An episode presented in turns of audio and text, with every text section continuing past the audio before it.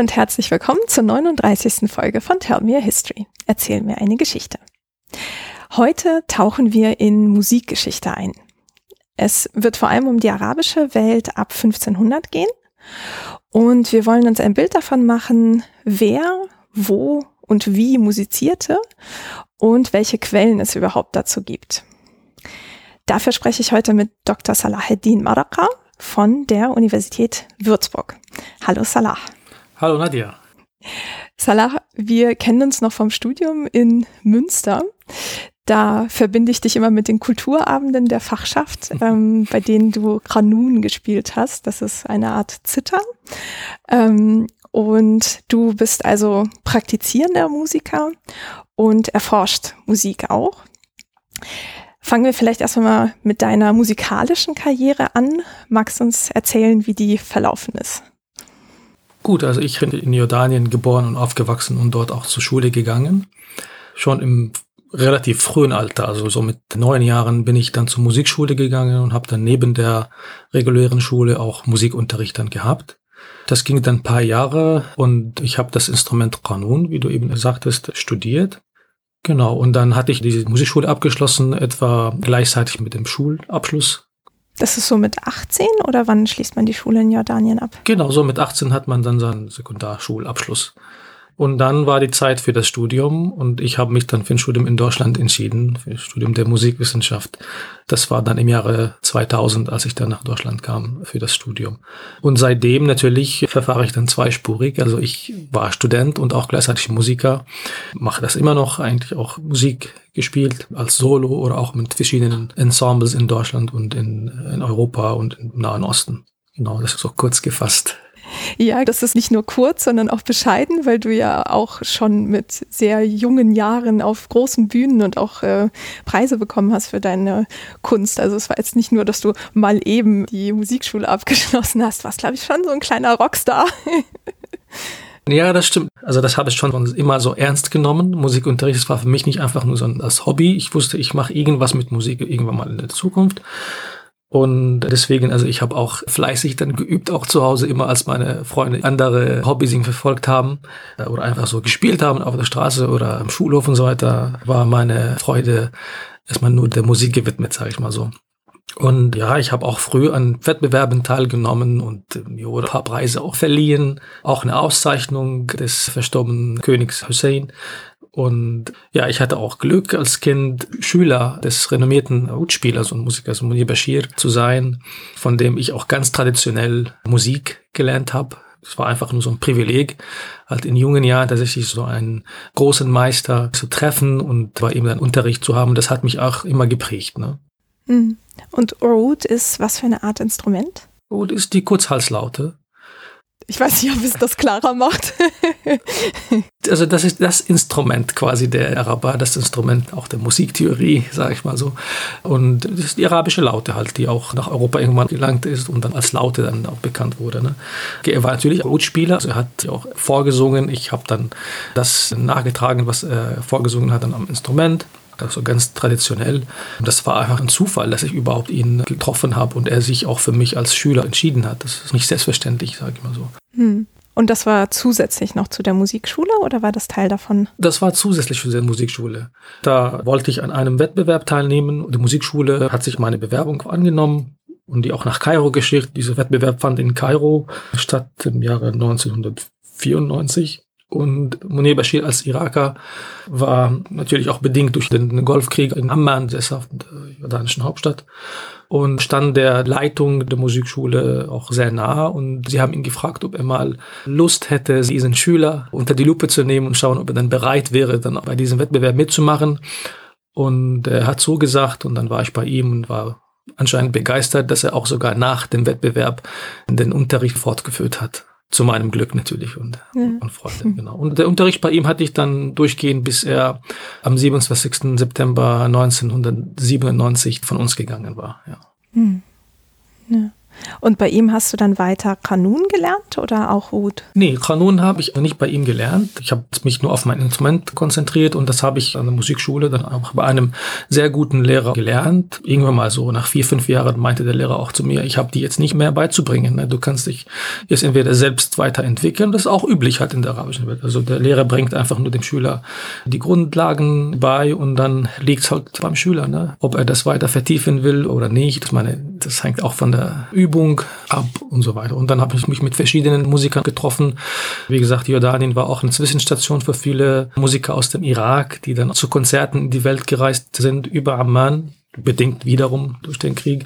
Das sage ich auch immer. Ich meine, Jordanien und die Kulturszene Jordanien hat enorm profitiert von den Katastrophen der Nachbarländer. Es gab einen Boom in der Musikszene und der Kulturszene, traurigerweise natürlich nach dem ersten Golfkrieg und dann wieder auch nach der Invasion des Irak im Jahre 2003 und jetzt auch wieder mit der Ankunft vieler syrischer Musiker und Musiklehrer und so weiter. Ich meine, das ist äh, vielleicht benachbarte Länder das Glück im Unglück, ne? wenn man so sagen darf. Ne? Ja. Meine, aus den Katastrophen der benachbarten Ländern äh, hat Jordanien in der Kulturbranche enorm profitiert, finde ich. Mhm. Traurigerweise, aber so ist es halt. Und dadurch hatte ich die Möglichkeit, auch viele Musiker und Künstler vor allem aus dem Irak kennenzulernen und mit denen Privatunterricht zu haben, auch am Kanuninstrument. Also ich hatte keine Scheu, Kanunspieler dann zu kontaktieren und bei ihnen auch Unterricht zu nehmen, genau. Mhm. Ja. Und du hast ja auch früher und auch jetzt noch so in Ensembles oder Gruppen gespielt. Ähm, was ist da so dein aktuellstes Projekt? Gut, also ich habe verschiedene Sachen, vor allem nachdem ich nach Deutschland gekommen bin und dann war quasi die Welt wieder also für mich offen. Ich meine, ich war auch jetzt mit einer neuen Situation konfrontiert. Zu Hause hat ein Anruf gereicht bei einem Musikerkollegen, um dann sich zu treffen und dann mal was auszuprobieren oder so. Und hier war es natürlich schwierig, erstmal Kontakte herzustellen, erstmal irgendwie aufmerksam auf sich zu machen. Aber nach wenigen Auftritten verschafft man sich also Bekanntschaften und eine Basis. Und man macht sich in der Musikszene, also zumindest in dieser World Music Scene quasi auch wieder einen Namen und wird bekannt und wird auch kontaktiert, Anfragen und so weiter. Ähm, es gibt vielleicht so paar Stationen, auf die ich wirklich so stolz bin in meiner Musikkarriere. Also jedenfalls nachdem ich dann nach Europa gekommen war. Nämlich einmal, dass ich dann mit einem sehr renommierten Ensemble aus München schon seit Jahren arbeite, nämlich das Ensemble Saband unter der Leitung von dem auch Musikwissenschaftler Dr. Wladimir Ivanov. Also mit dem Ensemble spiele ich seit dem Jahr 2009 oder 2010 und mit dem Ensemble bin ich ganz Europa gereist und Konzerte gegeben und auch viele Musiker getroffen. Denn ich meine, die Idee dieses Ensembles ist tatsächlich Musiker aus der ganzen äh, Welt zusammenzubringen, aus verschiedenen Kulturen auf die Bühne zu vereinen und, und gemeinsame Musik dann zu spielen. Und das prägt natürlich auch einen sehr. Äh, man lernt viel davon. Das andere Projekt, auf das ich auch stolz bin, ist das Projekt Lebideria also am Rande des Ozeans übersetzt. Und äh, das ist ein orientalisches Jazzquartett mit kammermusikalischen Einflüssen und so traditionellen Aspekten. Also ein Quartett, das aus Flügelhorn, Basstrompete und Perkussion und Kanun dann auch besteht. Wir haben da unsere eigene Musik komponiert und waren für lange Zeit viel unterwegs und das hat mich auch in eine völlig neue Welt für mich hineingebracht, die Welt des Jazz. Genau, also das sind die wichtigsten äh, musikalischen Stationen in meiner bescheidenen Karriere, wie wir festgestellt haben. Ja, ja. Und die finden wir ja auch alle auf deiner Homepage, die werde ich auch verlinken. Da kann man sich die Ensemblearbeit, aber auch so deinen Werdegang und, glaube ich, Beispiele deines Spiels anschauen, oder? Ja, genau, da sind bestimmt noch äh, das eine oder andere für die Zuhörerinnen und Zuhörer da genau. dabei. Und wie kam es dann zu der Entscheidung, in Deutschland Musikwissenschaft zu studieren? War das irgendwie strategisch? Also, was weiß ich, ist das ein guter Standort für Musikwissenschaft? Also jedenfalls im Nachhinein natürlich. Deutschland ist eines der renommiertesten Länder auf der Welt für das Fach Musikwissenschaft und das Land verbindet auch mit der Disziplin also auch eine lange Geschichte. Das ist ja klar. Also ich meine, nicht Deutschland unbedingt ist als Deutschland, als Nationalstaat, sondern überhaupt der deutschsprachige Raum. Ne? Das glaube ich bedarf keiner Erklärung. Äh, wie es dazu kam, dass ich mich für Deutschland entschieden habe, das war auch wiederum ein Zufall. Die Geschichte der Familie hat es in sich. Mutterlicherseits sind meine Großeltern beide Erzieher, also die sind Lehrer gewesen und gehörten auch auch zu den Leuten, die damals ganz früh sich für ein Studium entschieden haben. Beide haben dann in Beirut studiert, also an der College, was dann später auch zur American University wurde. Also im Libanon? Im Libanon, genau, in Beirut. Das war auch einer der wenigen Orte, wir reden über die 40er Jahre, ne, äh, wo man ein Studium anfangen konnte oder die Adresse halt für ein Studium im Nahen Osten gewesen. Dort haben sie sich auch kennengelernt und so. Das ist die eine Seite. Und die andere Seite der Familie, väterlicherseits, kommen aus dem Bereich Journalismus und quasi Medienwissenschaften und so weiter. Mein Vater war auch zeitlang ein Chefmoderator im jordanischen Rundfunk und war in vielen arabischen Ländern später auf Leihbasis tätig, hat auch Rundfunkstationen irgendwie mit auf aufgebaut und so weiter. Meine beiden Onkel sind auf dem gleichen Weg gefolgt. Was ich damit sagen will, also meine Großeltern mütterlicherseits waren Akademiker und Erzieher und irgendwann mal wurde mein Großvater in Deutschland, in Bonn damals, in der Hauptstadt nach dem Krieg, in der jordanischen Botschaft als Kulturattaché bestellt und war zuständig für die arabischen Studenten, aber nicht nur aus Jordanien, sondern auch aus der Region, also auch Ägypten und nicht nur in Deutschland, auch in Österreich und in Jugoslawien. Ja, und also meine Mutter und meine Onkel damals waren natürlich auch im Schulalter und deswegen haben sie die Schule erstmal fern quasi abgeschlossen, aber dann haben sie alle ihr Studium dann auch in Deutschland absolviert. Ne? Mhm. Und seitdem ich auf der Welt war und Musik zu meinem Leben gemacht habe, äh, war es für mich klar, dass ich irgendwas mit Musik machen möchte, auch im Hinblick aufs Studium und so. Gut, und dann kam Deutschland halt sofort in Frage. Ich meine, das hat riesen Vorteile. Das Studium in Deutschland ist ja ohne Studiengebühren, das muss man auch mhm. sagen, oder war ohne Studiengebühren. Deswegen war es auch eine günstige Geschichte. Sonst äh, für Musikwissenschaften wäre man vielleicht nach England oder nach Amerika gegangen und das hätten wir uns nie leisten können. Also deswegen nach wie vor bin ich jetzt dieser Möglichkeit sehr, sehr dankbar dass man wirklich ein ordentliches Studium hinter sich bringen darf für wirklich wenig Geld. Dazu hat man die Möglichkeit auch daneben zu arbeiten und zu verdienen. Also deswegen haben so viele Gründe dafür gesprochen, dass man nach Deutschland kommt, ja. Mm, und du hast dann mit Musikwissenschaft als Hauptfach angefangen? Genau, also man absolviert als ausländischer Studierender dann erstmal ein Vorbereitungsjahr, wie, nennt das immer noch, Studienkolleg. Mhm, genau, ich glaube, die gibt's immer noch, ja. Genau. Witzig war bei mir, dass ich meine, das ist auch in Jordanien so, in den meisten auch arabischen Ländern, man muss sich als Schüler auch entscheiden, irgendwann mal in den letzten Jahren, also in der Sekundarlehrstufe, quasi Sekundarstufe, muss man sich entscheiden für einen entweder geisteswissenschaftlichen, literarischen Abschluss oder einen naturwissenschaftlichen Abschluss. Und ich habe mich für einen naturwissenschaftlichen Abschluss entschieden. Ich hatte Physik und Mathe und Chemie und Biologie und so weiter auch als Leistungskurse, wie man das irgendwie in Deutschland nennt. Und dann kam ich nach Deutschland und ich wollte Musikwissenschaft studieren und dann hieß es, okay, dafür muss man aber Geisteswissenschaft wissenschaftlichen Abschluss quasi haben. Das muss ich dann nachholen im Prinzip. Deswegen habe ich das Studienkolleg auch besucht und Intensivunterricht in Deutsch, in Literatur und in Soziologie hatten wir auch dieses Fach, in deutscher Geschichte und so weiter. Und dann habe ich mich auf verschiedene Studienplätze an verschiedenen Unis auch beworben und die Zulassung für Studienkolleg hatte ich aus Münster bekommen damals. Man kann nicht auswählen, wenn man von einer Stadt eine Zulassung bekommt, dann muss man dahin im Prinzip. Und äh, da ich mich auch auf den Studienplatz in Münster beworben habe und angenommen war, also habe ich mich dort einschreiben lassen. Und ich habe mich natürlich für das Fach Musikwissenschaften, also das, damals hatten wir auf Magister studiert, nicht? Das war mein Hauptfach, ja, genau. Hm. Ja. Und Musikwissenschaft als Fach beschäftigt sich womit genau?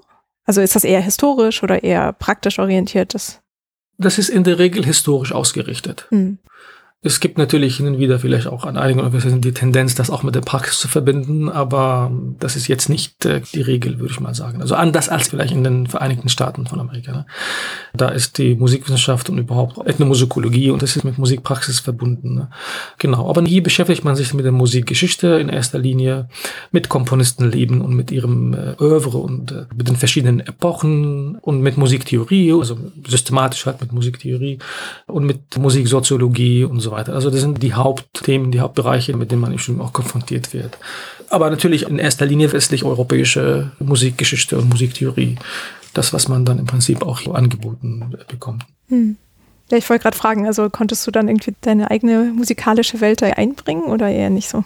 Ich fühlte mich nicht so fremd in diesem Fach, denn wir hatten auch, gut, das ist jetzt ein ganz anderer Aspekt, darüber kann man sich lange austauschen, aber in Jordanien an Musikschulen, so wie auch in der, in der ganzen arabischen Welt und mittlerweile auch wahrscheinlich in, auch in der ganzen Welt, wird nicht nur die einheimische bzw. traditionelle Musik beigebracht, sondern wir kriegen auch Unterricht in westlicher Musik natürlich, aber das ist quasi die Hegemonie des Westens auch in der Kultur. Bedingt natürlich durch die Entangled History, wenn man das so nennen mag, zwischen Europa und der arabischen Welt. Das ist jetzt keine Kritik, aber im Prinzip da wird auch sehr Wert drauf gelegt, dass man auch Unterricht an einem europäischen Instrument oder also in westlicher Musiktheorie, was Musikgeschichte irgendwie nimmt. Deswegen war mir Harmonielehre nicht fremd, Kontrapunkt war mir nicht fremd. Ganz im Gegenteil, ich war sogar sehr gut in diesen Fächern, weil ich das auch schon im frühen Alter schon gelernt habe.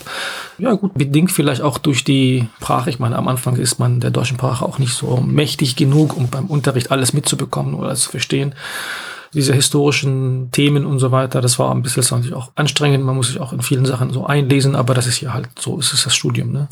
Und mir war klar, dass ich Musik meiner Region irgendwann mal unter die Lupe nehmen möchte. Ne? Also das war meine Idee, aber ich wusste, dass ich nie dahin gelangen werde direkt. Ich muss dann auch durch halt jetzt das Studium durch und ich muss dann diese ganzen Grundlagen lernen und so. Und das war natürlich sehr, sehr hilfreich. Sogar auch mein Magisterabschluss war in einem heute mir sehr fernliegenden Thema, aber methodisch habe ich natürlich auch enorm dazugelernt. Hm. Aber du hast ja auch Arabistik dann als Nebenfach gehabt. Genau, im Zusammenhang mit dieser bewussten Entscheidung, sich für das Studium der arabischen Musik einzusetzen, war mir bekannt, dass so ein Studium ohne das Studium der arabischen Quellen und Handschriften und so weiter, dass es damit einhergehen muss. Ne? Das kennst du ja selbst auch als äh, Arabist und Islamhäftling. Ich meine, man kann nicht die Kultur studieren, ohne die Sprache auch zu beherrschen oder zumindest so weit zu lernen, dass man auch mit Quellen arbeiten kann. Und da ich nur aus der arabischen Welt stamme und Arabisch spreche, das reicht nimmer. Das ist wahrscheinlich auch, was viele falsch denken der Arabisch spricht, kennt sich mit arabischer Kultur so automatisch aus oder mit der Geschichte oder kann mit Quellen arbeiten. Das ist natürlich nicht der Fall. Das alles wird dann äh, ja, einem beigebracht erst. Ne? Und man wird natürlich auch schockiert. Man denkt, man weiß ja vieles und so weiter. Dann wird man erstmal auf den Boden der Tatsachen wiedergebracht. Ne? Ja. Genau, und dann habe ich das auch im Studium gelernt, habe mich für Arabistik entschieden. Das war auch in Münster. Ich meine, Münster ist ja renommiert halt für das Studium der Arabistik und Islamwissenschaften. Nichtsdestotrotz habe ich mich weniger für Islamwissenschaften interessiert als für Arabistik. Also die meisten Seminare, die ich besucht habe, waren halt in diesem Schwerpunkt sozusagen, ja. ja. Genau. Und als zweites Nebenfach hatte ich offiziell Anglistik studiert.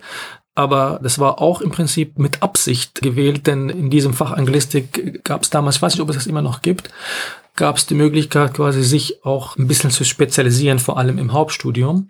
Es gab ein Nebendisziplin, das sich Book Studies nannte. Mhm. Und es gab sogar auch ein Zentrum dafür, also ein eigenes Zentrum dafür. Also wir haben sogar Unterricht in diesem kleinen Häuschen, Egidi-Markt in Münster gehabt. Ich glaube, da muss man spezifischer werden. Kleine Häuschen am Egidi-Markt gibt es viele.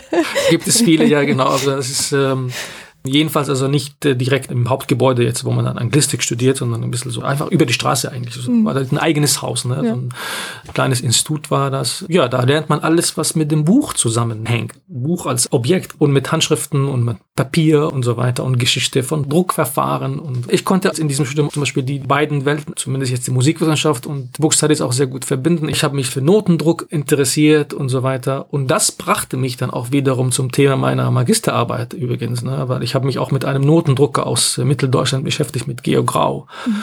im reformatorischen Umfeld. Also im Prinzip, äh, wie du vielleicht auch hörst, viele Entscheidungen aus dem Studienzeit, die ich damals getroffen habe, waren tatsächlich so überlegte Entscheidungen, ja. Ja, das hört sich nach so einer sehr runden Kombination aus Interessen und Ergänzung auch darunter an, weil, wie du sagst, halt irgendwie, um mit den Quellen zu arbeiten, muss man ja auch verstehen, wie Handschriften funktionieren, so, auch wenn das jetzt nicht speziell irgendwie arabische Handschriften waren, aber trotzdem so ein Hintergrundwissen hilft definitiv. Ja, und ich meine, das kennst du auch selbst. Ich meine, ich meine, im Laufe des Studiums studiere ich mal Arabistik zwar, aber es wird auch Türkisch beigebracht, Osmanisch, Persisch und so weiter. Das sind auch Sprachen, die für das Studium der Musikkultur in der Region auch sehr wichtig sind, sogar in bestimmten Zeiten die wichtigsten Sprachen. Man kommt nicht ohne jetzt Persischkenntnisse und Osmanisch und Türkischkenntnisse nicht wirklich weiter. Und das ist ein Fehler, der viele auch Musikwissenschaftler heute begehen, vor allem aus dem arabischen Welt, dass sie zum Beispiel keine Kenntnisse haben von den Entwicklungen in der persischsprachigen, beziehungsweise nur aus Sekundärliteratur. Also sie beschäftigen sich nicht mit den Quellen ihrer äh, Originalsprachen. Und deswegen bringt das ein bisschen so auseinander. Die Türken ebenfalls, sie beschäftigen sich nur mit türkischsprachigen Quellen und bemühen sich weniger mit arabischsprachigen oder persischsprachigen Quellen zu beschäftigen. Und das ist ein ein Aspekt, woran man unbedingt arbeiten muss. Ja. Ja, das haben wir auch immer mal wieder so in verschiedenen Podcast-Folgen gehabt, dass äh, diese überregionale Vernetzung dann teilweise so wichtig ist und dass man die auf dem Schirm haben muss, um irgendwie wirklich sich ein Bild machen zu können. Und ja, Musik scheint ein weiteres Feld zu sein, bei dem das zutrifft. Auf jeden Fall, ja. Und ähm, in deiner Dissertation konntest du dich dann aber sozusagen speziell dann der arabischen Musikgeschichte widmen, oder? Ja, genau. Ich wollte immer einen Beitrag leisten für Geschichte der arabischen Musik oder ich meine, auch der Begriff arabische Musik ein bisschen problematisch, da muss man auch aufpassen, aber wir nehmen das mal jetzt so hin. Also am besten sprechen wir von der Musik überhaupt vielleicht in der arabischen Welt oder in arabischen Ländern. Ich meine, das ist auch ein Thema. Jedenfalls war ich auch in meinem Studium mit etwas konfrontiert, das mich auf diese Idee oder auf die Auswahl des Themas eben gebracht hat. Nämlich, wir haben in Münster auch einen renommierten Wissenschaftler, Arabisten, der sich mit dieser falsch so bezeichneten Zeit der Dekadenz oder des Rückfalls der arabischen Kultur und unter anderem auch Musik, nämlich Professor Thomas Bauer. Und natürlich auch mit seiner Forschungsarbeit hat er mich enorm geprägt. Denn üblich war es, dass man zum Beispiel jetzt reinguckt in den Musikgeschichtsbüchern, die sich jetzt der arabischen Welt oder der Entwicklung in der arabischen Welt widmen. Man findet so Ausführungen dann bis Ende der Abbasidenherrschaft und dann wird ein Riesensprung gemacht in der Historiografie. Ne? Und äh, wird wieder aufgenommen, also die Entwicklung wird wieder aufgenommen quasi im 19. Jahrhundert, als wieder die, die arabische Welt und die europäische Welt aufeinander prallten und Expansion äh, durch Napoleon in Ägypten und erst, dass die Araber wieder in Verbindung kamen dann mit der mit europäischen Technologie und Entwicklungen, dass sie dann auch, sogar in der arabischen Literatur sagt man, das ist Asr al-Nahda, also die Zeit der Renaissance oder der Auferstehungszeit, was ja wiederum auch ein bisschen kritisch ist. Und dann habe ich sofort gemerkt, dass das eine riesen Lücke ist also von so 600 Jahren ungefähr, oder? Also Ende Abbasiden, 13. Jahrhundert. Genau, Ende der Abbasiden, 13. Jahrhundert, sage ich mal so. Bis 1900, da war wirklich sehr wenig bekannt dann auch über die Musik und das Musikleben und Musikschriften aus der Zeit auch kennen wir nicht. Es lagen eigentlich so gut wie gar keine Editionen von Schriften aus der Zeit und äh, nur wenige ähm, Wissenschaftler, vor allem hier aus dem Westen, haben sich mit Teilaspekten dann beschäftigt und versuchten so Licht auf diese dunkle Epoche irgendwie auch zu strahlen. Und dann dachte ich, okay, da ist eine Lücke und da möchte ich auf jeden Fall einen Beitrag leisten. Erstmal war natürlich auch die Neugier, ne? Was ist denn da passiert in der Tat? Ne? Ist es wirklich so, dass es jetzt ähm, alles quasi nach hinten zurückging und so weiter? Ich meine, was war da los? Und ja, ich musste natürlich irgendwann mal auch mein Thema abgrenzen und habe mich jetzt für eine Abgrenzung entschieden, ab der osmanischen quasi Eroberung der arabischen Welt dann entschieden. Also quasi so ab 1500, 1516 und so. Mhm. Ja, schön, genau, da werden wir ja auf jeden Fall auch mit andocken heute. Ähm, mhm. Und bevor wir damit anfangen, auch nochmal ein kleiner Querverweis. Du hattest ja gerade Professor Bauer erwähnt, mit dem hatte ich auch eine Folge, die fünfte zur Kultur der Ambiguität. Das war so eins seiner großen akademischen Würfe, würde ich das mhm. jetzt mal nennen, dass die islamwissenschaftliche oder arabistische Forschungslandschaft ziemlich aufgewirbelt hat. Und ähm, genau, bevor wir dann so ins Thema einsteigen, wollte ich dich noch fragen, woran du gerade arbeitest. Du bist ja an der Uni Würzburg. Genau, momentan bin ich an der Uni Würzburg und äh, zwar in einem Vertretungsverhältnis. Also ich vertrete einen Kollegen, der mittlerweile in Oxford auch äh, seinen Postdoc macht und das Projekt, an dem ich jetzt auch mitarbeite, ist ein Editionsprojekt, also eine digitale Edition einstimmiger Musik aus dem lateinischen Mittelalter. Also man sieht, dass ich auch quasi durch jetzt meine musikwissenschaftliche Ausbildung mich anderen Themen irgendwie widmen kann, darf. Genau, also das mache ich erstmal vertretungsweise und dann mal schauen. Es gibt jetzt Pläne für die Zukunft. Also ich berate gerade auch einen, eigenen Projektantrag in der Hoffnung, dass es dann quasi im Anschluss auch dran dann bewilligt wird. Mhm. Ja. ja, schön. Und dieses Projekt, wie heißt das? Dieses Editionsprojekt? Corpus Monodicum, genau, unter der Leitung von Professor Andreas Haug aus Würzburg und äh, Professor Frank Puppe aus der Informatik. Also, wie gesagt, eine digitale Edition, da muss ja. man die Informatiker, die müssen auch mit einbezogen werden, ja. Ja, schön. Genau, da werde ich auch auf jeden Fall einen Link äh, zusetzen. Da gibt es ja jetzt schon eine Version der Homepage, ne, die steht. Genau, also quasi die Alpha-Version der Edition ist ja schon raus, auch mit einer Teiledition, auch von mir und auch Kollegen.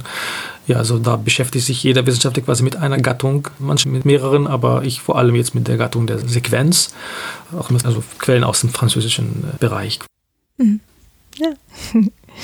Super, dann ähm, genau, lass uns mal so ins Thema der Musikgeschichte in der arabischen Welt einsteigen und vielleicht erstmal mit dem anfangen, was du ja jetzt auch gerade gesagt hast, dass diese Idee existiert, dass es so eine Lücke gäbe und du ja auch da reingegangen bist und geguckt hast, so was gibt es eigentlich für Quellen. Also ähm, wir werden ja später noch so auf die ganzen Musikerinnen und Institutionen, die damit zusammenhängen, schauen, aber damit wir schon mal vorab so ein Bild davon haben, was für Arten von Quellen gibt es eigentlich, die irgendwie musikalische Theorie oder Praxis thematisieren.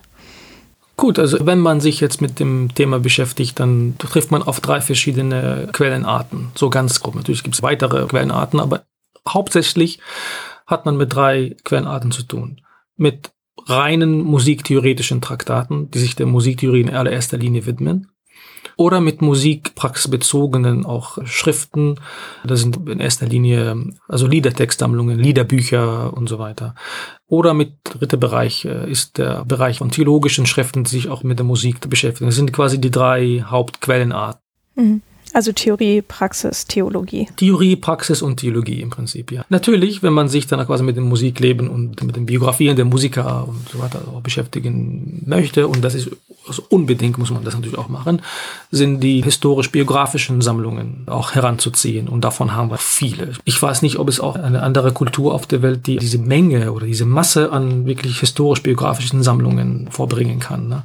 Ähm, und deswegen darf das nicht als wichtige Quelle vernachlässigt werden. Ja, genau. Ja, das ist äh, tatsächlich so ein Alleinstellungsmerkmal, soweit ich das verstanden habe, der arabischen Welt, vor allem so 13. Jahrhundert rum und später wahrscheinlich auch. Und das habe ich sogar auch schon anhand eines Beispiels ähm, behandelt in der 20. Folge. Da hatten wir uns eben Asakers Geschichte von Damaskus angeguckt. Da hat er auch die ganzen Biografien zusammengefasst. Genau, also als kleiner Querverweis. Also ich meine, die Bibliotheken, die wimmeln von solchen auch noch in Handschriftform vorliegenden Quellen, die auch noch nicht ediert sind.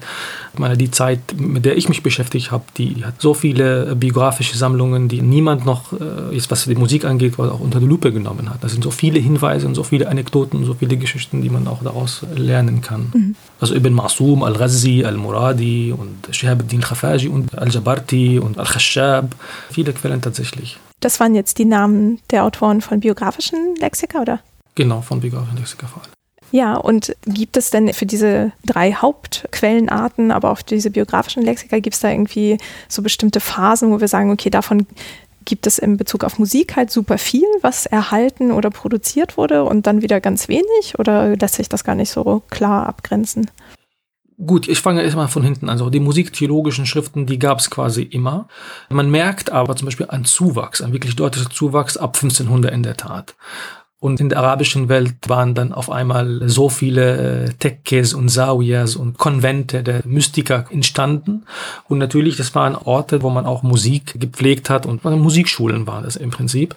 Und äh, deswegen gab es viele theologische Schriften, die sich dann mit diesem Thema auch beschäftigt haben. Ne? Also mit den Praktiken der Sufis, ob der Tanz auch erlaubt ist und Musikausübung und Instrumente und so weiter. Und das ist ein deutlicher Hinweis, quasi eine Reaktion auf so ein Phänomen zeigt, dass es das Phänomen auch gab. Ne? Das ist auch eine durchaus was Interesse und Zuwendung dann der, zu der Musik, dass die Theologen darauf reagieren mussten. Sonst kann man sich das gar nicht erklären, ne? dass so viele Schriften dann entstanden sind in der Zeit. Diese Schriften überliefern ein Gedankengut, das Jahrhunderte zurückgeht. Aber immer wieder gibt es Hinweise auf zeitgenössische Aspekte und Probleme oder Fälle und Beispiele von Leuten, die dann auch Musik ausgeübt haben. Und die gelten auch als Autoritäten. Deswegen zum Beispiel war das ein Grund, das Musik nicht komplett zu verbieten, denn letztendlich hat man Beweise, dass auch wirklich fromme Menschen Musik gehört und Musik sogar auch aufgeführt haben. Ne? Im Bereich der Musikpraxis haben wir eine große Fülle von Schriften und Liedertextsammlungen vor allem. Gut, ich meine jetzt bis vor kurzem hatten wir Kenntnis zumindest was jetzt in den Katalogen zu finden ist, von, weiß ich, maximal vielleicht 40 Schriften, also Liedertextsammlungen aus der arabischen Welt gehabt. Mittlerweile auch jetzt durch meine eigenen Forschungen wissen wir von weit mehr. Also dazu sind mindestens 80 neue Quellen dazugekommen, ne, die auch zerstreut sind in der Bibliothek in der Welt. Ähm, ich meine, in der letzten Zeit haben viele Bibliotheken ihre Bestände einfach online gestellt. Äh, Digitalisierte stehen das auch überall zur Verfügung und das ist natürlich auch eine sehr gute Sache. Viele kleine Bibliotheken und Archive und Nachlässe aus der arabischen Welt werden auch in Europa und sonst auch in den arabischen Hauptbibliotheken digitalisiert und zur Verfügung gestellt. Und da ist natürlich auch eine große Menge an damals vielleicht falsch aufgenommenen oder nicht adäquat aufgenommenen Schriften. Ne?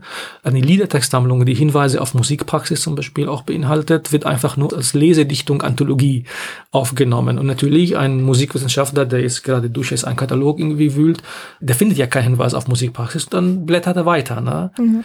Äh, aber es lohnt sich, hat sich festgestellt, dass es sich wirklich durchaus lohnt, mal jetzt mal wegen so Gallica anzuklicken und dann schauen, was hinter dieser Signatur tatsächlich so äh, Gallica ist die von der französischen Nationalbibliothek. Genau. Ähm, und das ist es einfach nur diese Neugier zu schauen, was versteckt sich hinter dieser Signatur. Ist es wirklich nur eine Lesedichtung, Anthologie? Oder gibt es weit mehr da drin zu holen? Und dadurch kommen viele neue Schriften ans Licht und der Bestand wächst jetzt, was die äh, praktischen Quellen so angeht. Die musiktheoretischen Quellen das ist auch ein sehr heikles Thema, muss man sagen. Man muss auch sagen, dass die Musikwissenschaft in der arabischen Welt als universitäre akademische Disziplin hat sich erst entwickelt unter europäischem Einfluss.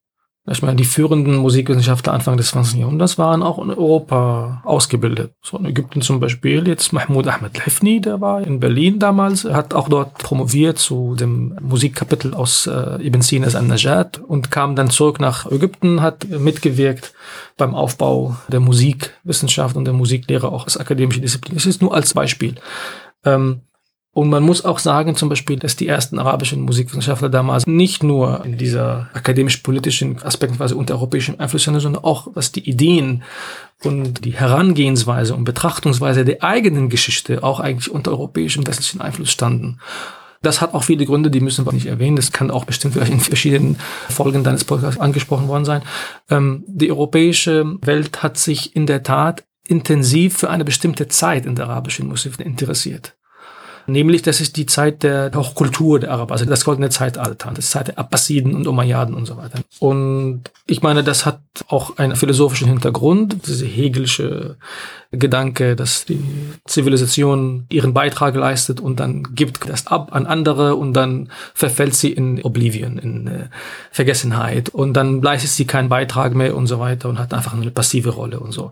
Und das haben leider viele Musikwissenschaftler auch übernommen. Mhm. Deswegen finden wir viele Studien und Editionen der Arbeiten der Musiktheoretiker und Philosophen halt aus dieser Zeit. Angefangen von Al-Kindi über Al-Farabi. Das waren 9., 10. Jahrhundert? 9. Jahrhundert, Al-Farabi, 10. Jahrhundert, gestorben 150, dann Ibn Sina, 10. 11. Jahrhundert und dann bis zu den Systematiker, das sind ja im 13. Jahrhundert, mit Safiuddin al-Urmawi und dann mit seiner Schule die dann nach dem Fall von Bagdad überall in die Welt zerstreut hat, bis nach Bukhara und Samarkand und bis Anatolien und dann auch Westpersien und so weiter. Also bis zum Fall der Abbasidien-Dynastie hat man sich für diese Schriften dann interessiert und ab dieser Zeit, die musiktheoretischen Quellen wurden tatsächlich vernachlässigt. Hm. Ja, wobei das ja jetzt zwei verschiedene Sachen sind. Das, was du jetzt gesagt hast, ist ja eher quasi der europäische Blick auf die Geschichte der Musik in dieser Welt. Aber wir waren ja erstmal dabei, uns anzugucken, in welchen Perioden gab es welche Art von Quellen. Also du hattest ja gesagt, dass zum Beispiel jetzt die theologische Auseinandersetzung mit Musik so ab 1500 sehr zunahm. Und du hattest bei der Praxis gesagt, dass es halt immer wieder neue Quellen hinzukommen, zum Beispiel auch durch deine Dissertation.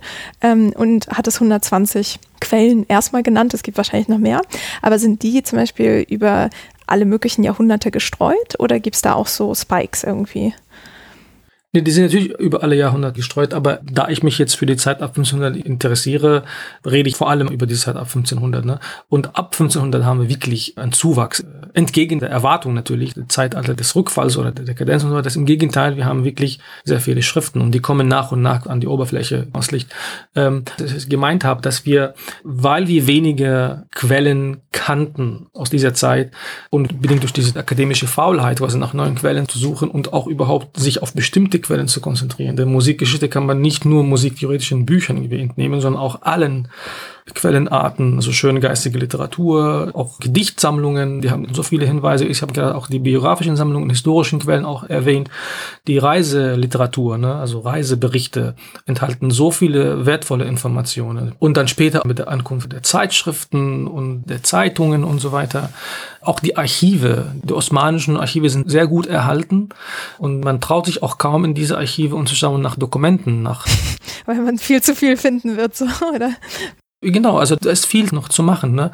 Und das ist genau der Punkt. Also erst muss man das alles behandelt haben und studiert haben und dann kann man ein Urteil fällen. Alle Hinweise, die jetzt mir vorliegen, sprechen dafür, dass es sogar im Gegenteil einen Zuwachs gab. Also in dieser Zeit jetzt des Rückgangs der arabischen Kultur, der angeblichen Rückgang und so weiter. Ganz im Gegenteil, es gab einen Zuwachs auch in der Musikszene gesagt. Überall gab es Musikschulen, nicht als solche genannt, aber ich meine, da wo Musik auch unterrichtet wurde, sind quasi die, Sufi-Bruderschaften und so weiter.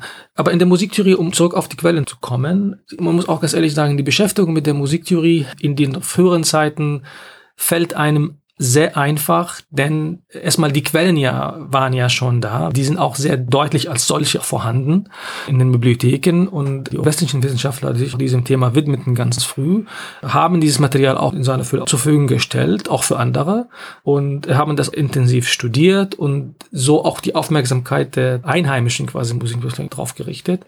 Und das waren Schriften sich in erster Linie mit der Musik als Teil des Quadriviums, also der, der siebten Atem Liberalis, also diese sieben freien Künste. Also die Schriften, die, die die Musik behandelt auf physikalisch, mathematisch, geometrischer Grundlage. Mhm.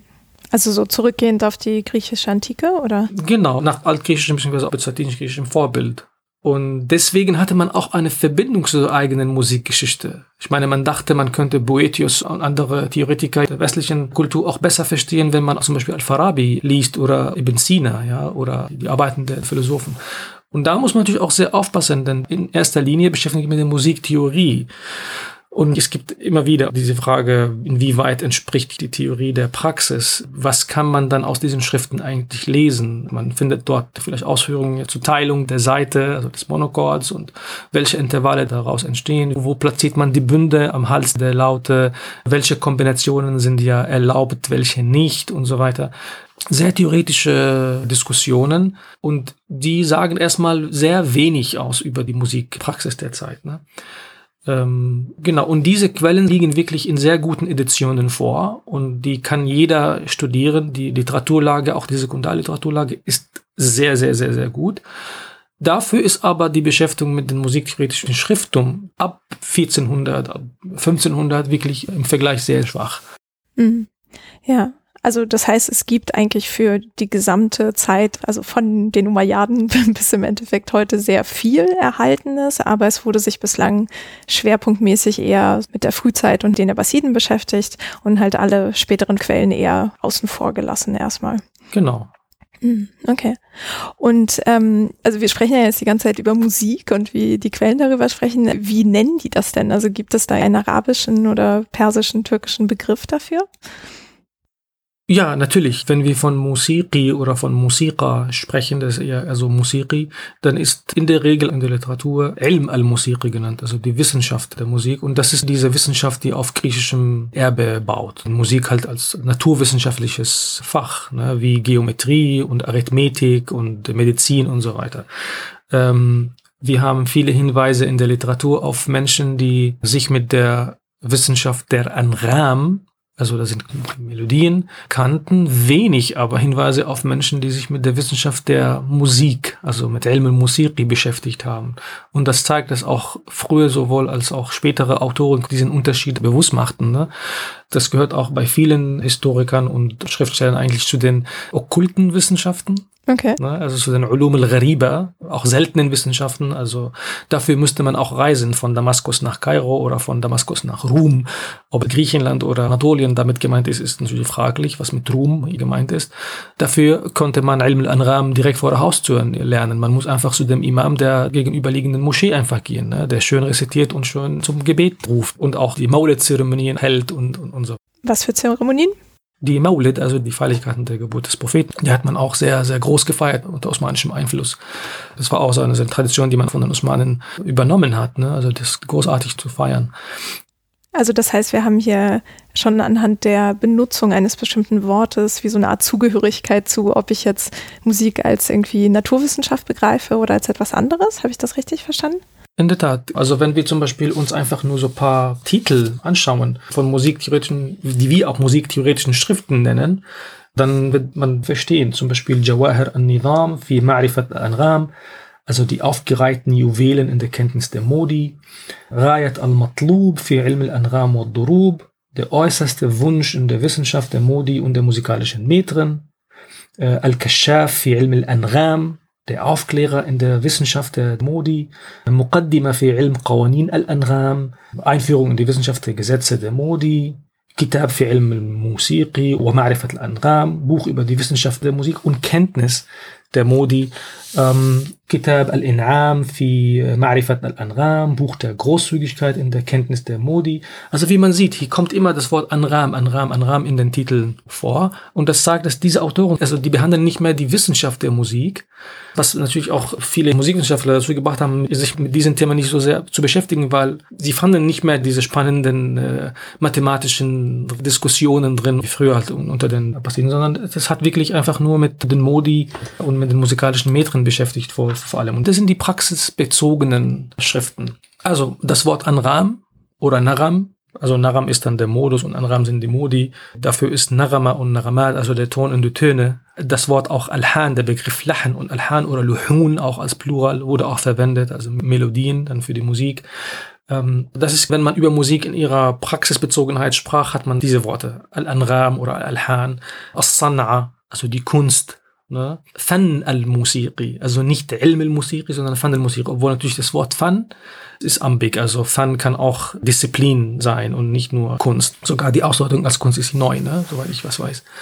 Und dann auf der anderen Seite gibt's der Begriff As-Sama' und da muss man vielleicht auch ein bisschen das näher betrachten. Viele heutige noch Wissenschaftler, wenn sie das Wort As-Sama' hören, dann verbinden sie das sofort mit der theologischen Diskussion über Musik. Ne? Und das heißt einfach erstmal nur zuhören oder was meint das? In der Tat, also As-Sama', das ist einfach nur das Hören, kommt von Samian. As-Sama' kommt vom Hören. Und die theologischen Schriften, die sich auch mit diesem Phänomen, das Hören von Musik beschäftigt haben, hatten in den Überschriften das Wort Sama' drin, also Ahkamus Sama', die Regeln des Hörens. Das heißt, die haben sich damit beschäftigt, was darf man hören, was darf man nicht hören.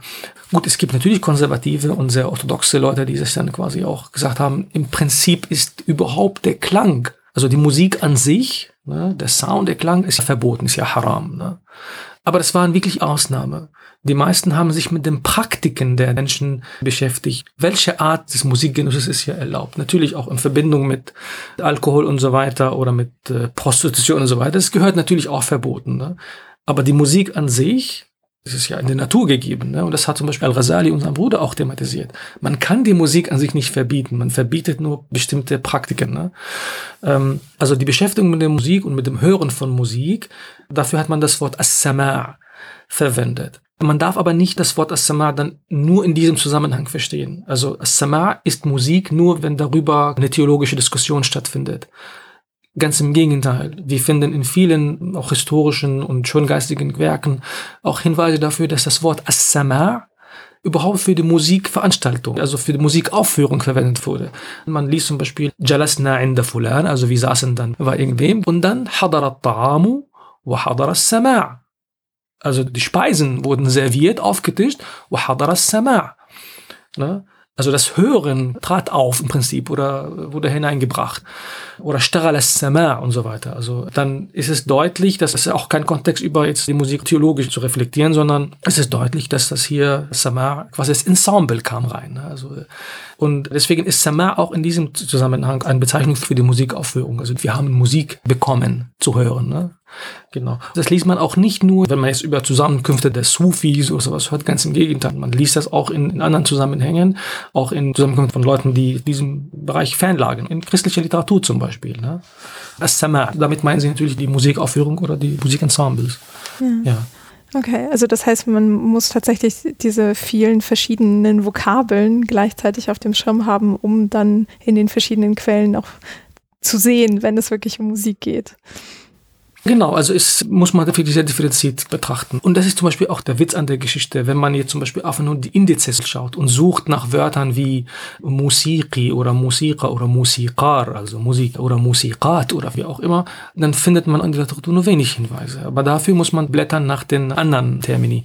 Zum Beispiel ein Begriff für Musiker.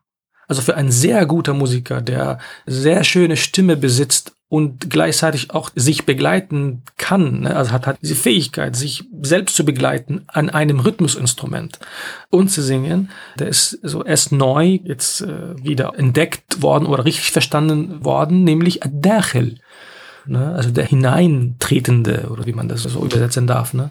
Also Ad-Dukhul an sich wird definiert, zum Beispiel bei Al-Ghazi oder bei Al-Khafaji, als die Schönheit der Stimme wenn man über eine bestimmte Persönlichkeit redet, findet man öfter zum Beispiel den Begriff Wallahu ad-Dukhul at-Tam. Also er besaß die perfekteste, schönste Stimme. Oder er hatte diese Fähigkeit, so mit seiner schönen Stimme auch sich perfekt zu begleiten mit einem Rhythmusinstrument. Also wie man sieht, wenn man jetzt diesen Hinweis einfach nur liest oder diesen Satz Lahu at-Tam, das sagt erstmal einem nichts aus. Wenn man weiß, dass ad-Dukhul eigentlich die Schönheit der Stimme bedeutet in der Literatur, dann auf einmal haben wir eine Persönlichkeit mehr, die sich mit Musik auskannte oder Musik ausübte in der jeweiligen Zeit. Hm, ja. Gibt es da eigentlich eine Form von Nachschlagewerk, wo ich so dieses Vokabular mal nachgucken könnte? Ähm, also jetzt die herkömmlichen Sachen natürlich, also die kann man in der musikwissenschaftlichen Literatur finden, sporadisch hier und da. Aber es gibt jetzt keine systematische Studie, die sich dieses Vokabular aus einer bestimmten Zeit behandelt und so. Ne? Aber das muss auf jeden Fall nachgeholt werden noch. Ja, also ich jetzt als Nicht-Musikwissenschaftlerin hätte den Satz halt komplett überlesen und einfach nicht verstanden, so okay, er tritt ein oder er hat einen Eintritt. so.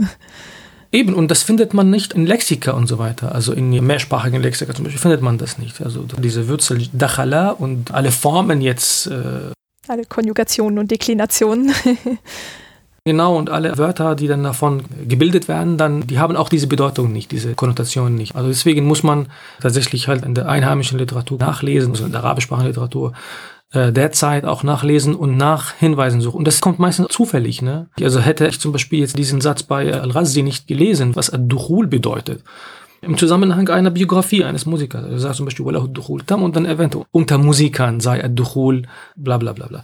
Das hätte man vorher nicht gewusst. Ne? Aber ist ja nett, dass er das aufgeschrieben hat. Passiert ja auch nicht bei allen Begriffen so. Ja, eben, also man liest das dort, aber dann sucht man tatsächlich gezielt nach diesem Wort, dann findet man die Bestätigung für dieses Statement. Auch nicht nur regional, also aus Syrien, Al-Razid, aus Scham, ne? aber auch in ägyptischen Quellen findet man das okay. Sogar bestimmte Leute hatten das als Zunamen. Ah. Äh, Al-Munshid ad-Dakhil oder Ahmad ad-Dakhil oder so. Ja. Ne? Also ja, da werde ich mal drauf achten. Vielleicht sehe ich das auch noch in meinen Quellen irgendwo. Und hast du irgendwie eine Idee, warum dieses Wort für Singen irgendwie damit belegt wurde? Also ist es eher so das Eintreten quasi in den Raum oder geht es um das Eintreten in die Seele der Zuhörenden? Keine Ahnung. Ja, also eine Vermutung habe ich und wird auch bestätigt in einer einzigen theoretischen Schrift, die anonym überliefert ist. Wir wissen den Autor nicht. Und da wird tatsächlich diese Verbindung zwischen schöner Stimme und die Beherrschung des Iqa, also des Rhythmus, in Zusammenhang gebracht. Also ein Dachel ist einer, der eine schöne Stimme hat und sich gleichzeitig begleiten kann und im Rhythmus singen kann. Ne? Und natürlich erklärt auch den Unterschied zu Al-Kharij, was ja auch wörtlich genau das Gegenteil ist, ne? das Hinaustretende. Und das ist einer, der singt, ob mit schöner Stimme oder nicht, also Hauptsache, dass er sich quasi nicht im Rhythmus halten kann. Das heißt, es fliegt aus dem Rhythmus. Also er betritt das Metrum sozusagen. Genau, also er hält das Metrum, ne? aber dafür ist natürlich die schöne Stimme entscheidend. Gut, jetzt schön ist subjektiv. Ich meine, man muss nicht unbedingt eine schöne Stimme haben, ne? aber man muss die Töne treffen, sag ich mal so. Man muss wirklich ein richtiger Muaddi sein. Ne? Und die meisten Koran-Rezitatoren und so weiter und die meisten auch Munshidin, also Vorsinger und so weiter jetzt in den Bruderschaften, die besitzen nicht unbedingt jetzt die schönste Stimme, aber eine kraftvolle, und die treffen die Töne halt, die singen auch im Rhythmus und können auch laut singen. Das, damals muss man auch so verstehen, es gab keine Mikros, ne? Also äh, muss man dann auch laut brüllen äh, und gleichzeitig auch Rhythmus und äh, Töne treffen. Ne? Hm. Ja. Genau, also ich vermute, das hat damit zu tun. Ne? Also Beherrschung auch des Rhythmus ist auf jeden Fall entscheidend. Ja, okay, also damit haben wir, glaube ich, schon mal so einen ganz guten Eindruck von dieser Quellenwelt und wie man sie so ein bisschen navigieren kann. Ähm, Wir werden uns ja mit ab 1500 mit der Zeit halt im Fokus beschäftigen, aber ich würde mir gern vielleicht noch vorher so ein bisschen angucken, wie man sich so Musik im Alltag vielleicht oder so vorstellen kann, weil du ja jetzt verschiedene Bereiche schon erwähnt hattest, ne? also im liturgischen Kontext, also im Gebet oder Gebetsruf zum Beispiel, aber dann auch bei Festen oder Speisen oder so, die dann auch musikalisch begleitet wurden. Ähm, wissen wir irgendwie was über zum Beispiel Aufführungsorte noch? Also war das am Hof irgendwie auch ein Ding, Musik zu praktizieren? Auf jeden Fall. Ich meine, man muss auch sagen, dass die meiste Literatur, die wir über früheren Zeiten zum Beispiel auch besitzen, berichtet in der Tat meistens nur über diese Musikpraktiken, die am Hof stattgefunden haben. Also der Musiker ist gleichzeitig der Gesellschafter des Sultans oder des Kalifen und so weiter. Ne? Also die meisten Musiker, die wir kennen, ob Ishaq oder Ibrahim al-Mawsili oder Siria, auch in anderen und so weiter, die waren alle Trinkgenossen und Gesellschafter der Herrscher. Und diese ganzen Geschichten, die wir in Kitab al-Arani zum Beispiel nachlesen, die fanden halt auch meistens in diesem Kontext statt. Wir finden wenig Hinweise auf musikalische Praktiken außerhalb des Palastes. Ne? Das war das Sprachrohr Pressesprecher quasi der Höfe. Ne? Und deswegen liest man also, was halt an, an Höfen passiert. Darüber haben wir viele Informationen. Mhm. Also wichtigster Aufführungsort natürlich ist der Hof.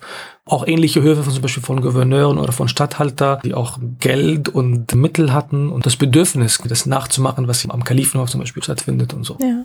Und du hattest gerade Kitab al-Arani erwähnt. Was ist das? Kitab al-Arani, das ist das Opus Magnum von äh, Abul Faraj al-Isfahani, auch am 10. Jahrhundert. Auch ein am Hofe, ich glaube bei Hamdaniten in Aleppo tätig und auch Kollege von Al-Farabi. Der hat dieses große Buch der Musik gesammelt und das ist entstanden, als er die schönsten oder die besten 100 Aswat, also 100 Lieder aus der früheren Zeit irgendwie zusammentragen wollte. Und daraus dann entstand dieses Buch, das ja diese viele Lieder beinhaltet und auch Biografien und Anekdoten über Musiker und so weiter. Also was wir wissen über die Musikgeschichte der früheren Zeit, verdanken wir in erster Linie Kitab al-Arani.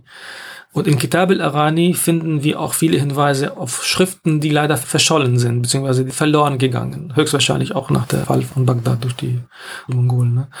wo viele Bibliothekenbücher zunichte gingen. Ne? Mhm. Ja.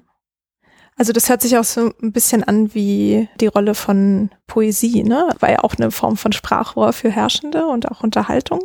Ähm, war das manchmal auch so in Personalunion, dass ich auch irgendwie Dichter und Sänger oder Sängerin sein konnte? Ich weiß gar nicht, ob Frauen irgendwie da auch erwähnt werden. Ja, natürlich. Ich meine, wir haben von Al-Umari zum Beispiel auch in seinem zehnten Band von Masalik al-Absar, ne, also seinem Hauptwerk, das ist ein Band, das sich nur mit Musikern und Musikerinnen beschäftigt. Und ein guter Teil dieses Buchs widmet sich nur den Biografien von Musikerinnen. Ne? Alle Namen, die dort vorkommen, in diesem biografischen Lexikon letztendlich, waren irgendwie mit einem Hof oder mit mehreren auch verbunden. Ne? Viele Biografien waren von Leuten, die im 13. und 14. Jahrhundert lebten. Wie Al-Omar ja auch, ne? Wie Al-Omar ja auch, genau, also Zeitgenossen. Und das war natürlich auch deutlich nach dem Fall von Badr und dann, als sich diese Herrschaft hat sich verstreut über verschiedenen kleinen Emirate und Herrscherhäuser und so weiter, Duailat und so. Ähm, und natürlich, wo dann jeder Herrscher so einen eigenen Hof hatte und das gab so eine Konkurrenz, wer jetzt welchen Musiker dann zu sich einlädt und so. Und wir haben viele Hinweise über Musiker, die zwischen jetzt Damaskus und Ägypten und Westpersien irgendwie auch so rumgereist sind, ne, bestellt wurden. Also ihr Ruhm ging über die Grenzen hinaus, dass auch Herrscher sie bestellt haben. Das führte viele irgendwie das, zu glauben, dass sogar das Repertoire war einheitlich. Also man konnte das gleiche Lied in Bagdad hören und in Kairo und in Samarkand. Man hat das gleiche Lied gehört und genossen ne, und verstanden. Und die Suite, also diese Nauba, quasi die musikalische Aufführung, die war auch mehrsprachig. Anfangs vor allem Persisch und Arabisch, dann irgendwann trat auch das Türkische dazu. Ne? Deswegen, man hat in mehreren Sprachen gleichzeitig gesungen. Ne? Also das fanden die Herrscher auch so schön. Ne? Also viele Herrscher sprachen auch nicht mehr Arabisch nach ihrer Zeit, muss man auch ganz ehrlich sagen. Die sprachen nur Türkisch oder Persisch dann, je nachdem. Und dementsprechend gab es musikalischen Aufführungen auch in verschiedenen Sprachen. Und da beherrschten auch die Musiker diese Sprachen, das muss man auch sagen. Und natürlich, wir haben auch diese Musikerpersönlichkeit. Und das ist nicht zu unterschätzen. Ne? Wir haben auch genug Hinweise, dass auch Dichter nebenbei sich musikalisch betätigt haben. Ich meine, diese Musiker waren zum Teil hauptberuflich zum Beispiel Kalligraphen. Er ist der größte Musiker des letzten Kalifen ne, in Bagdad. Safiyuddin al-Urmawi war ein Kalligraph.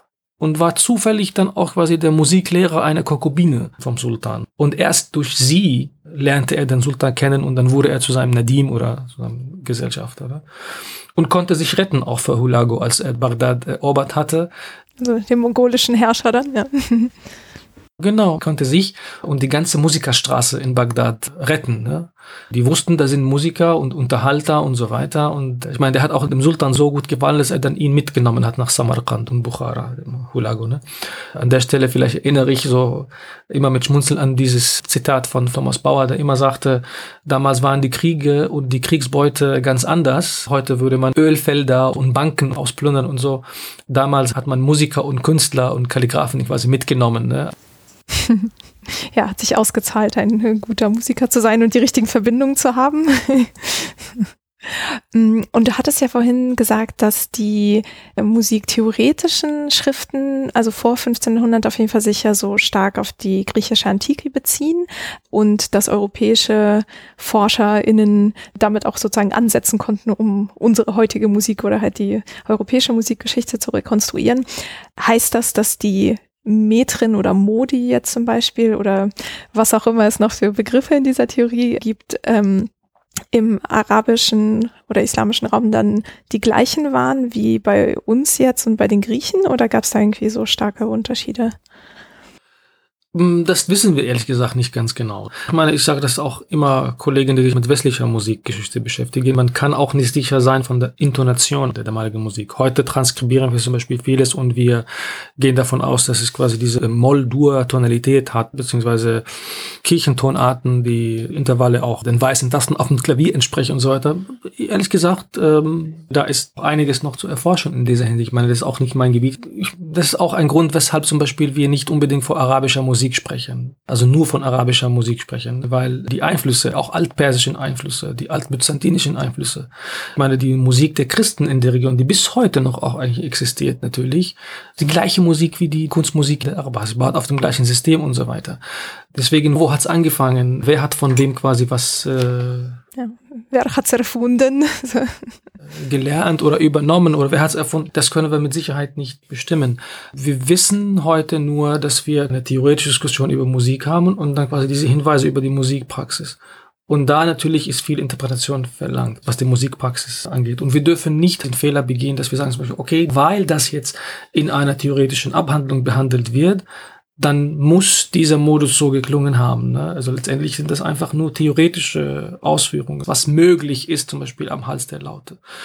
Und zwischen den Zeilen findet immer wieder auch der Hinweis zum Beispiel, manche benutzen mehr Bünde, manche benutzen weniger, manche platzieren diese Bünde anders am Instrument.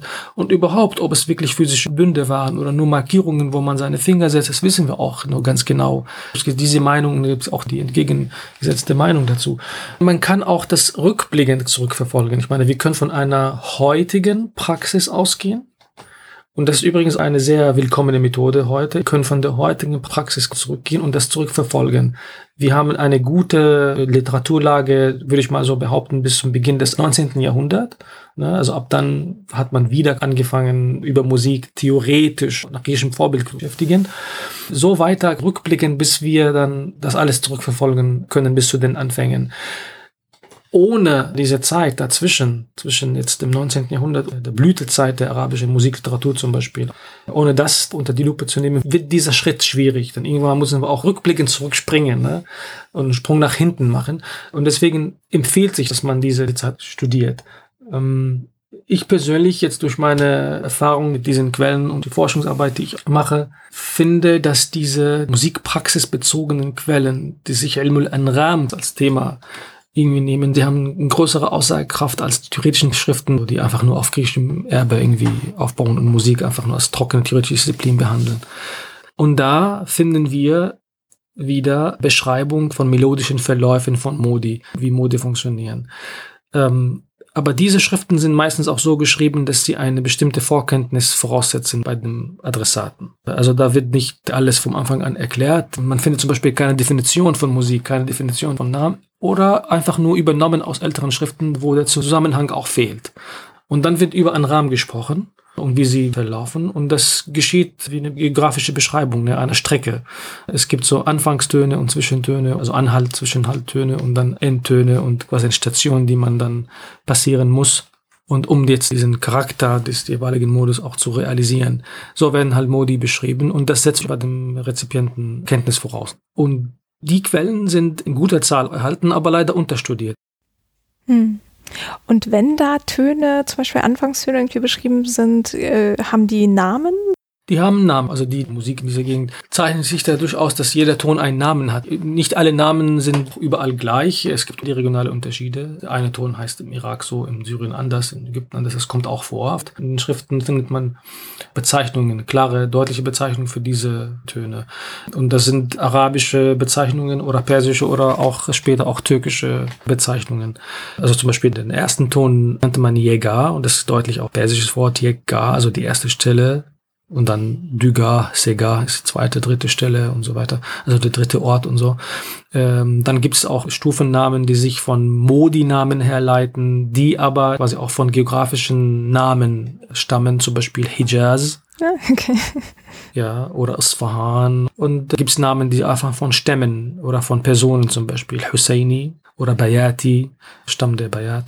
Ja, und das ist auch nicht so gut erforscht und wir wissen nicht, woher diese Namen ganz genau kommen.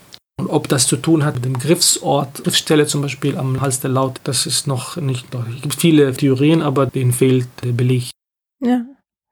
Und kann man sich denn anhand dessen, was da in diesen Anrahmenbüchern steht, an Wegbeschreibung sozusagen so halbwegs vorstellen, wie eine Melodie geklungen hat? Oder ist das dafür zu unspezifisch? Nein, nein, in der Tat, ja. Und deswegen sage ich, dass wir, was diese Beschreibung der Mode irgendwie angeht, wir können mehr anfangen mit diesen Quellen als jetzt mit den musiktheoretischen Quellen, die erstmal nichts sagen über die Musikpraxis. Ne? Aber das sind so exemplarische Strecken, also auch reduziert und abstrakt. Also das wird zum Beispiel ein Modus mit neun, acht Tönen dann einfach nur beschrieben. Ne? Also eine Strecke aus acht, neun Tönen und dann hat man diese Grundmelodie.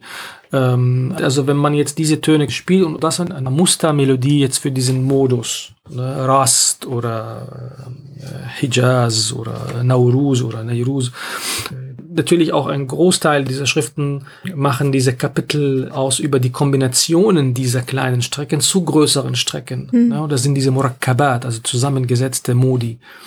Und deswegen sage ich, ein Musiker, der muss ja die Hauptanrahmen schon beherrschen und kennen, also die Hauptmodi, und dann wird in diesen Schriften meistens auch erklärt, wenn man jetzt zum Beispiel ähm, diesen Hauptmodus mit diesem Nebenmodus kombiniert, dann entsteht ein Murakkab, also ein Tergib, und der hat auch dann manchmal einen Namen, der sich aus beiden Wörtern herleitet oder einen programmatischen Namen, also zum Beispiel Ferah Feza oder Shauq Efza oder Suznak. Was heißt das? Ja, also es sind persischsprachige oder türkischsprachige meistens in dem Fall äh, Wörter. Oder zum Beispiel wie Rahatul Arwah, ne? also das brennende Herz oder die Feuer des Herzens oder Shauq Efza, das ist quasi der Modus, der dann auch so der Sehnsucht erweckende solche halt programmatische Namen, ne, Titel sozusagen, ja. Okay, also diese Kitab oder Anrahmen oder Anrahmenliteratur, die bietet einem sozusagen Bausteine für Performances oder so. Genau, ja. Ja, und ähm, das ist jetzt vielleicht super spezifisch, aber ist diese Musik in Oktaven und Ganzton, Halbton organisiert oder funktioniert das anders? Also dieses Denken in Oktaven, das ist sicherlich in der theoretischen Literatur auch vorhanden, aber in früherer Zeit, also man hat immer so Unterschiede zwischen dem Ton und seinem Jawab, also seiner Antwort quasi, also sein Oktavton, den, entweder den höheren oder den tieferen Oktavton. Also man hat die Töne auch zu klassifizieren und dann auch in verschiedenen Tabakat, also in verschiedenen Oktaven und Registern zu platzieren. Und dass man zum Beispiel, wenn man hier greift auf der Laute, dann entsteht ein Ton. Und wenn man aber hier greift, dann entsteht der entsprechende Ton aber höher, also der Oktavton ne?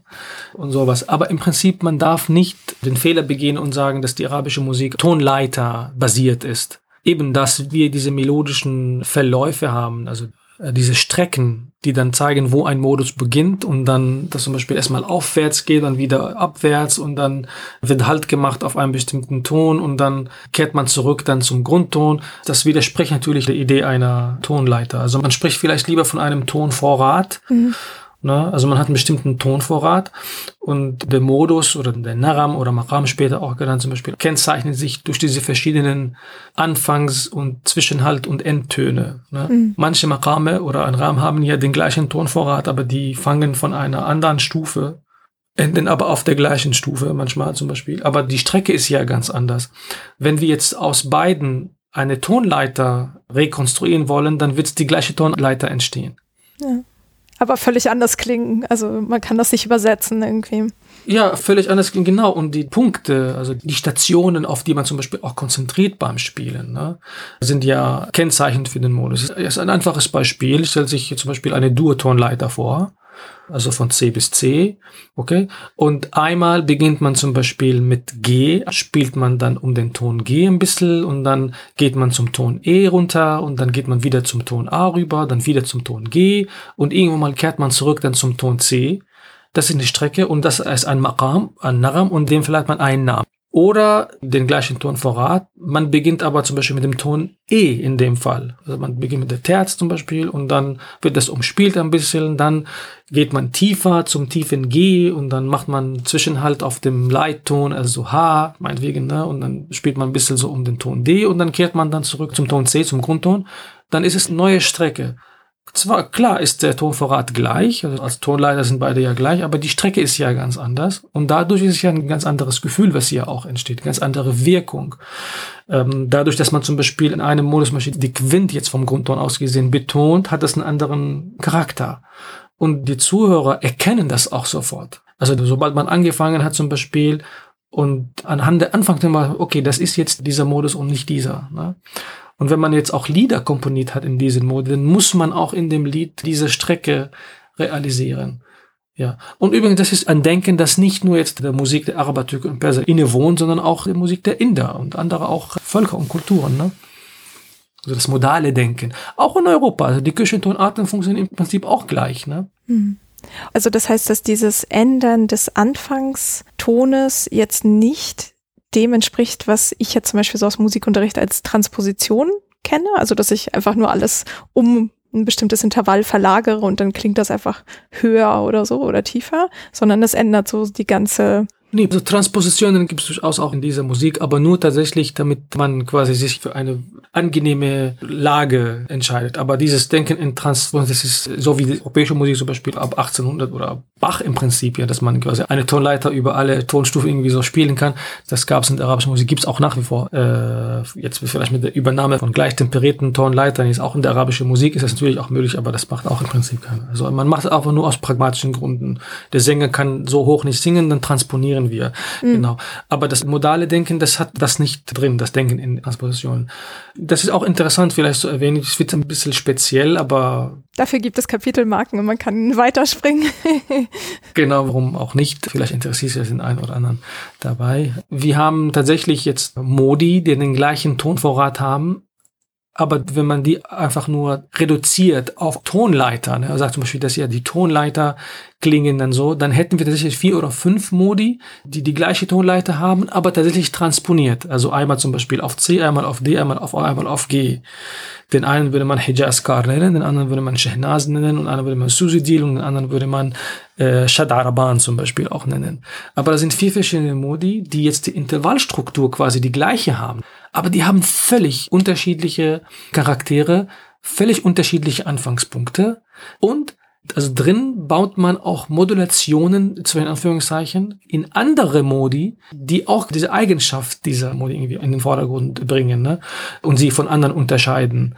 Das könnte man im Prinzip anhand eines Musikbeispiels irgendwie so machen, aber dann wird's äh, zu viel. Aber deswegen ist der Tonvorrat oder die Tonleiter ist nicht das Entscheidende, genau. Ja, okay. Das ist ja, glaube ich, schon mal ganz gut so zu mitnehmen. Und äh, apropos Beispiel, es wird am Ende, wirst du uns auch noch was spielen, so als Idee von dieser Art von Musik. Dann können wir versuchen, so das, was wir jetzt sehr theoretisch besprochen haben, da so vielleicht ein bisschen rauszuhören. ähm, dann können wir ja uns mal ab dem 15. Jahrhundert, sind wir jetzt mal so halbwegs angekommen, widmen. Und dann können wir ja vielleicht mal mit den Institutionen oder so den Orten, wo Musik praktiziert und gelehrt wurde, vielleicht auch ähm, ab 1500 mal schauen, weil du ja viel auch von so Orden gesprochen hast, von sufischen. Gab es überhaupt so eine Ausbildung als Musiker in irgendeiner Form? Gut, also jetzt eine, eine Ausbildung im Sinne einer professionellen Ausbildung, von der wir zum Beispiel auch damals wissen, an den Höfen der Kalifen und so weiter, da waren also Musikschulen auch angeschlossen, beziehungsweise Musikerpersönlichkeiten, die dann dafür eingestellt waren, die Konkubinen und Knaben Musik beizubringen. Unter anderem, also Musik und andere Fächer, vor allem aber Musik und Dichtkunst und so weiter. Dafür haben wir eigentlich so gut wie gar keine Hinweise. Aber das macht die Musik natürlich nicht weniger gut. Ich meine, Musik ist im Prinzip auch ein Beruf wie jeder andere Menschen werden im jungen Alltag eingeführt. Ne? Wir haben viele Hinweise auf zum Beispiel gute Musiker, wo ihre Kinder in ihre Fußstapfen getreten sind. Äh, sehr gute Imame. Wenn ich Imame sage, da reduziert man sich dann auf die Persönlichkeit des Vorbeters. Das ist aber auch nicht der Fall. Ein Imam hielt auch diese Sikr-Zeremonien an den großen Moscheen, wie die Umayyaden-Moscheen zum Beispiel in Damaskus oder in Aleppo oder in Kairo, also großen Zentren haben Imame. Viele davon haben sich auch musikalisch betätigt. Ne? Wir haben auch viele Hinweise, dass zum Beispiel Kinder von diesen diesen Imamen zu sehr guten Imamen auch sogar ihre Väter übertroffen haben und so weiter. Also das gibt's auch schon in der Literatur. Auch nicht verbunden mit dem, was es ja außerordentlich war. Also es war angeblich auch normal. Ne? Mhm. Wie gesagt, die sufischen Orden, also die Orden der Mystiker, haben tatsächlich agiert als Musikschulen. Man muss auch erwähnen, dass die sufischen Orden zum Beispiel spricht, dann glaubt man, man beschränkt sich nur auf die Musiker oder Musikpraktikanten im Bereich des Islams. Aber ganz im Gegenteil, wir haben auch viele Hinweise auf christliche Musiker und jüdische Musiker. Wir lesen immer wieder zum Beispiel Literatur, ja, und an dem Tag kamen drei jüdische Musiker aus Aleppo nach Damaskus und dann haben in dem Café gespielt und die Menschen kamen aus überall aus der Stadt, um ihrer Musik dann beizuwohnen. Ne? Ja, also es gab auch die Kaffeehäuser, Verteilt haben wir auch tatsächlich Orte der Musikausübung, und zwar diese kleinen Gouverneurresidenzen ne? oder äh, Stadthalterresidenzen zum Beispiel. Also wir lesen auch über Mäzenatentum in dieser Zeit. Das ist nicht, dass es komplett weg vom Bilde war. Viele Stücke wurden komponiert und wurden solchen Stadthalter und Gouverneure und Emire zum Beispiel auch gewidmet. Al-Mada'ih Rudwaniya zum Beispiel, das ist Al-Amir Rudwan Katkhoda al-Jalfi, glaube ich, hieß er.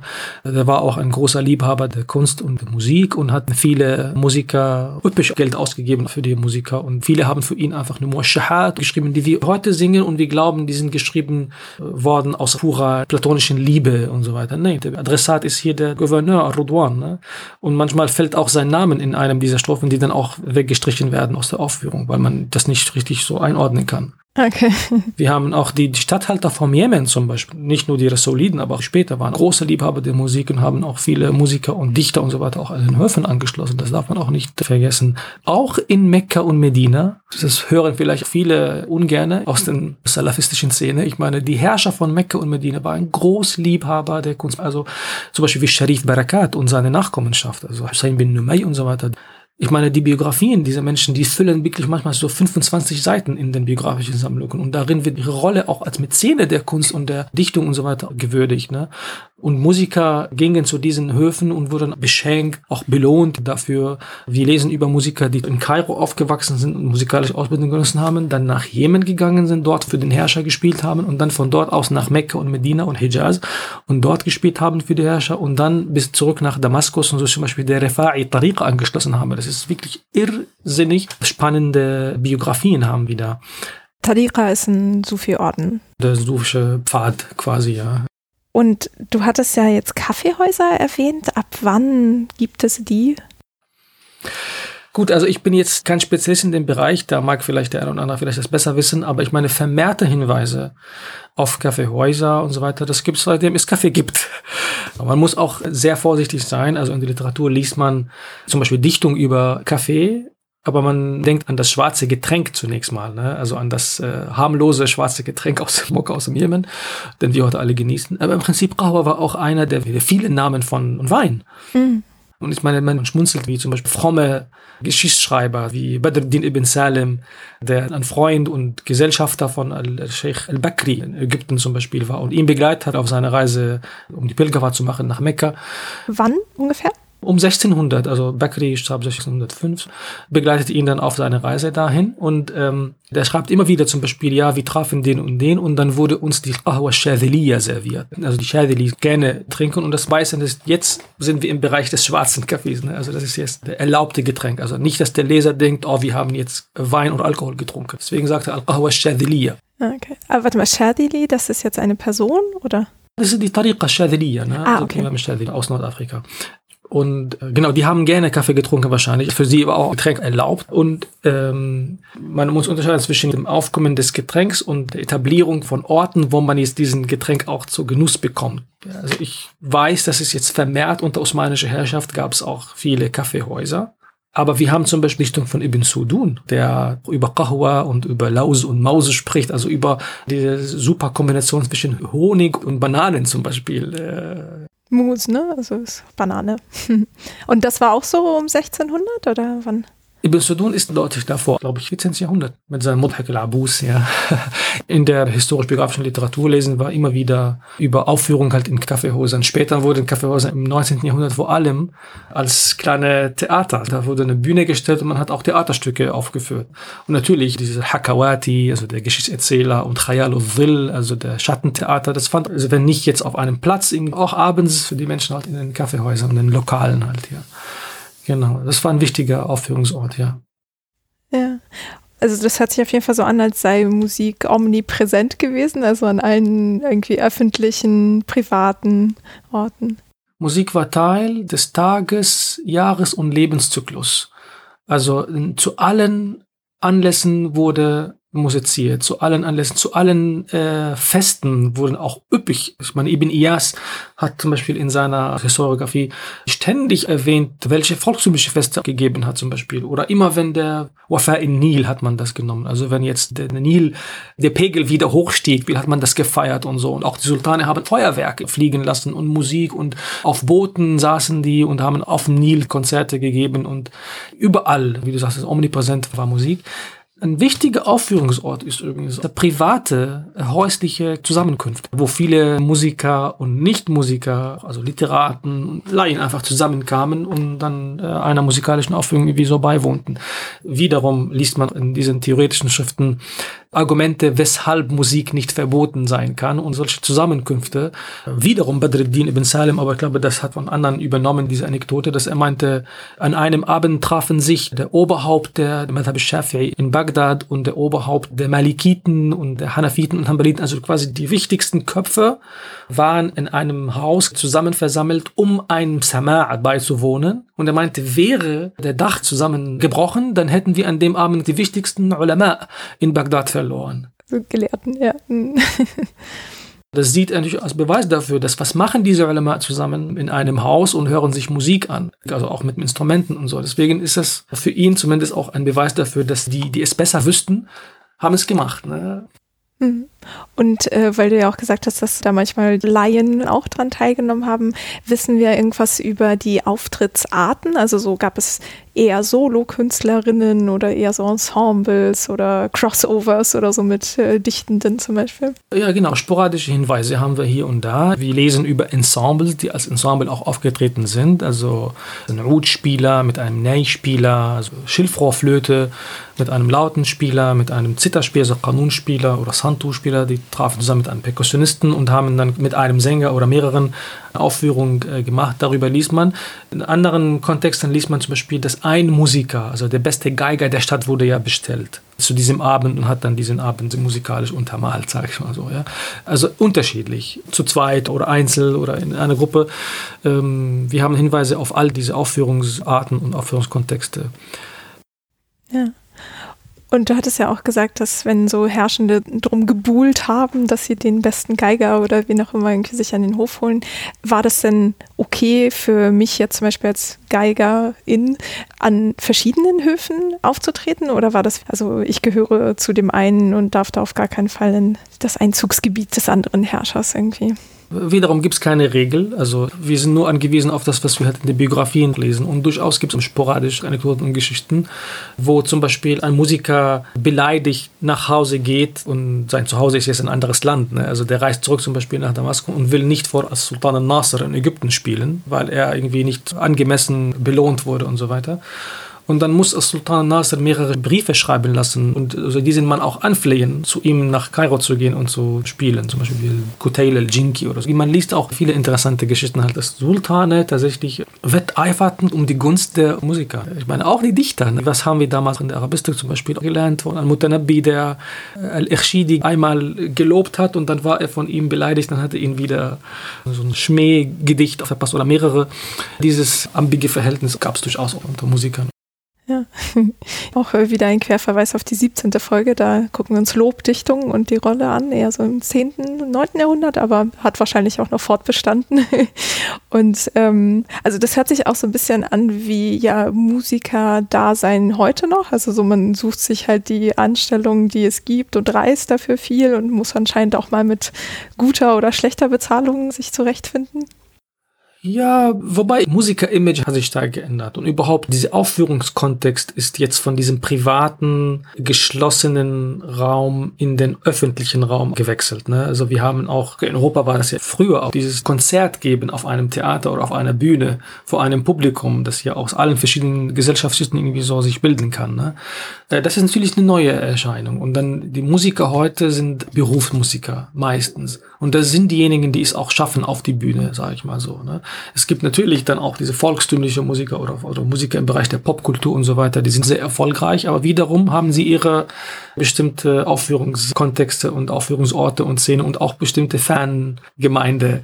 Die traditionellen Musiker, die heute spielen, spielen auf Bühnen, äh, in Konzerthäusern und das bedeutet aber nicht, dass dieser Brauch zum Beispiel der Zusammenkünfte das ich nach wie vor sehr schön und sehr spannend finde, bis heute stattfindet. Dank YouTube und Facebook und ich meine, ich mache jetzt keine Werbung dafür, aber die tragen für uns vieles aus diesem Privaten dann und machen das wieder öffentlich. Und da, wenn man ein bisschen Digital Ethnography treibt, so Feldforschung digital, dann sieht man zum Beispiel, wie oft das immer noch stattfindet. Ich meine, Aleppo muss man sich auch vorstellen, Aleppo kämpft noch unter den Folgen des Kriegs und der Zerstörung. Und bis heute finden diese Zusammenkünfte statt. Da wird ein Musiker oder ein Sänger oder mehrere quasi eingeladen zu einem Haus und da wird dann die ganze Nacht dann auch gesungen und gegessen und getrunken und so weiter. Und das sind unterschiedlich. Entweder ist der beste Sänger, der normalerweise auch im Fernsehen auftritt, der ist jetzt in einem privaten äh, Umfeld und singt einfach nur für Freunde und für Leute und das wird aufgenommen und auf YouTube gestrahlt. Das ist so spannend. Aber man erlebt diese Leute tatsächlich auch so, wie sie eigentlich normalerweise sind ne? und nicht so auf der Bühne, wo sie dann tatsächlich achten müssen, was sie sagen, was sie machen, wie sie singen, wie sie stehen, wie sie, ne? also eine Show letztendlich. Ne? Aber nein, dort erlebt man die gleiche Musik anders. Ja, das heißt so in der Zeit, auf die wir heute vermehrt gucken, so ab 1500 dann bis 1900 oder so, gab es zwar schon öffentliche Aufführungen, aber dieses Private war stärker Genau, dieses Private war stärker. Ich meine, wir haben auch einen Hinweis aus der Reiseliteratur zum Beispiel der europäischen Reisenden, ne, die in die arabische Welt gereist sind. Die schreiben ständig, dass diese Musik, die wir auf der Straße hören, das ist ja scheußlich und das ist ja irgendwie nicht so ertragbar. Und natürlich auch diese sehr pejorative Adjektive und so weiter werden auch verwendet und so. Katzengeschrei und was weiß ich was und so. Und die sagen, dass die keinen Zugang hatten zu diesen privaten Zusammenkünften. Und dort, wo sie Zugang hatten, dann finden wir hier und da eine Beschreibung zum Beispiel, ja, und dann kam jetzt ein Ensemble mit verschiedenen Instrumenten und wir haben zwei, drei Stunden gesungen und da war der Botschafter anwesend und dann war der Gelehrte XY war auch anwesend und so. Die Beschreibungen haben wir durchaus, aber die hatten wenig Zugang zu diesen privaten Häusern. Ne? Äh, deswegen gab auch keine Beschreibung halt dieser Musikszenen. Höchstens dann vielleicht die Musikszenen dann in Kaffeehäusern dann stattfinden. Und wie gesagt, das ist Volksunterhaltung. Das unterscheidet sich stark von diesen Genres oder Musikarten, die man auch erwartet hat in einem privaten Kontext. Mhm. Und wenn die Musiker so mobil waren, ja auch viel irgendwie unterwegs, jetzt innerhalb einer Stadt, aber auch überregional. Ähm, Gab es denn da Zentren oder so wichtige Orte, an denen man gewesen sein musste, um sich als Musikerin zu profilieren? Oder auf jeden Fall. Also es gab natürlich große Zentren, aber wiederum so kleinere Zentren, die heute nach wie vor Hauptstädte oder Großstädte quasi der Region, das waren die Zentren. Also zum Beispiel Kairo auf jeden Fall, Damaskus, Aleppo. Homs war auch ein Großzentrum der Musik. Also auch in Syrien. Homs, glaube ich, auf Deutsch. Homs, ja, genau. Äh, auch auf Arabisch eigentlich, Homs. Ja, genau. Bagdad, Al-Musul, Al-Basra. Das waren auch Städte, wo wir Literatur haben über Persönlichkeiten aus diesen Städten. Und entgegen der Erwartung auch Mekka und Medina. Also nicht nur frühislamisch waren diese Zentren der Musikausübung, sondern auch unter den Osmanen. Äh, Al-Ghazi schreibt zum Beispiel, dass der größte oder einer der größten Musiker Damaskus, äh, Mustafa ibn Ningis oder Ba'thad al-Musri, also das sind Persönlichkeiten, die damals die Musikszene geprägt haben die müssten erst die Ahl-Sama', also die Leute, die sich mit Musik und Gesang und sowas auskennen, oder die Aficionados oder sowas, in Mekka und Medina, die müssen sich erst dort beweisen. Unter osmanischer Herrschaft ist die Pilgerfahrt viel, viel sicherer geworden. Also die haben auch Soldaten geschickt mit der Pilgerkarawane, jetzt ob aus Kairo oder aus Damaskus, also Hajj al-Shami oder Hajj al-Musri. Und übrigens, diese Karawanen waren begleitet also ganz am Kopf der Karawane war immer der wichtigste Sänger, zum Beispiel Maddah oder Hadi. Zum Beispiel einer, der gestern Abend jetzt mit Leuten getrunken hat und jetzt nicht unbedingt sehr fromm war. Das war kein Grund genug für Amir al-Hajj, also für der Vorsteher der Pilgerfahrt, ihn nicht einzuladen als der Hauptsänger am Kopf der Karawane. Hm. Das lesen wir zum Beispiel, der kommt in Mekka und Medina an und dann bekehrt er sich, also der wird dann er wird fromm. Der wird fromm, der macht Tauba im Prinzip. Und dann singt er wieder nur bei den Sufis und so weiter und wird dann auch der beste Sänger unter den Sufis. Ne? Also Hijaz und Jemen natürlich. In Jemen sind auch Musikrichtungen entstanden, die den Norden, also Syrien und Ägypten vor allem stark geprägt haben. Und das ist wirklich bis jetzt nicht erforscht. Also der Einfluss von Ash-Shir al-Humayni, also die Singdichtung oder der Gesangsdichtung jetzt. Jemenitischer Rap oder wie? Ja, so. es gibt auch sogar Theorien, dass der Moschah sogar aus Jemen kommt. Viele zum Beispiel behaupten, dass in Jemen entstanden und so weiter. Und da wird sogar das Wort Taushih, also deutlich verwendet für die Bezeichnung jetzt ein Baustein innerhalb dieses Gedichts. Deswegen war Jemen auch ein großer Zentrum. Ja. Ja, ich glaube, bei Mekka und Medina darf man auch äh, nicht vergessen, was für eine Rolle das spielte bei der Verteilung von Nachrichten. Ne? Also ich meine, wenn da halt die ganze islamische Natürlich. Welt hinpilgert, im wahrsten Sinne des Wortes, ja. und dann halt äh, Kunde hat von tollen äh, Musikanten, dann äh, will das schon was heißen. So. Ja. ja, ja, klar. Wirklich die Rolle von Mekka und Medina auch unter osmanischer Zeit, das ist sehr, sehr unterschätzt auch als Kulturzentren ne, unter der Führung der Nachkommenschaft des Propheten, also der Ashraf, Sharif Barakat oder Sharif Hussein bin Numay und die ganzen Mäzene auch und Herrscher, die waren Kunstliebhaber ne, mhm. und hatten Musiker und Dichter immer um sich, auch Wissenschaftler, das ist auch nicht genug erforscht, finde ich. Also ihnen wurden auch Enzyklopädien gewidmet. Ne? Ja. Und äh, gerade in osmanischer Zeit waren dann auch Zentren wie Istanbul oder Bursa Edirne auch äh, Natürlich, genau, weil ich mich jetzt nur auf die Provinzen beschränkt habe, aber natürlich, das Osmanische Reich meine, ist ja riesengroß, mit Istanbul, Izmir und Bursa und auch den südlichen, da mit Diyarbakir und Gaziantep waren auch alle Zentren, also zumindest aus denen kamen große Namen, große Musiker auch. Mhm. Ne? Ja. Weil auch der Austausch zwischen diesen Provinzen und den Hauptzentren des Osmanischen Reiches, also Istanbul vor allem, das ist auch unterschätzt. Wir finden viele Persönlichkeiten in osmanisch-türkischsprachiger Literatur, von denen wir zum Beispiel sagen, okay, die sind türkischstämmig, aber die sind aus Aleppo oder aus Kairo und so. Auch der Zunahme zum Beispiel verrät uns Musirli oder Shamle, aber das kennen die wenigsten. Und deswegen wird dieser Austausch zwischen diesen Zentren unterschätzt. Mhm, ja.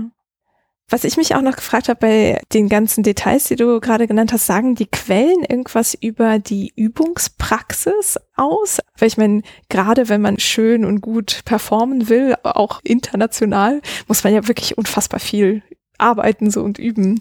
Und ähm, sagen die Quellen irgendwas dazu?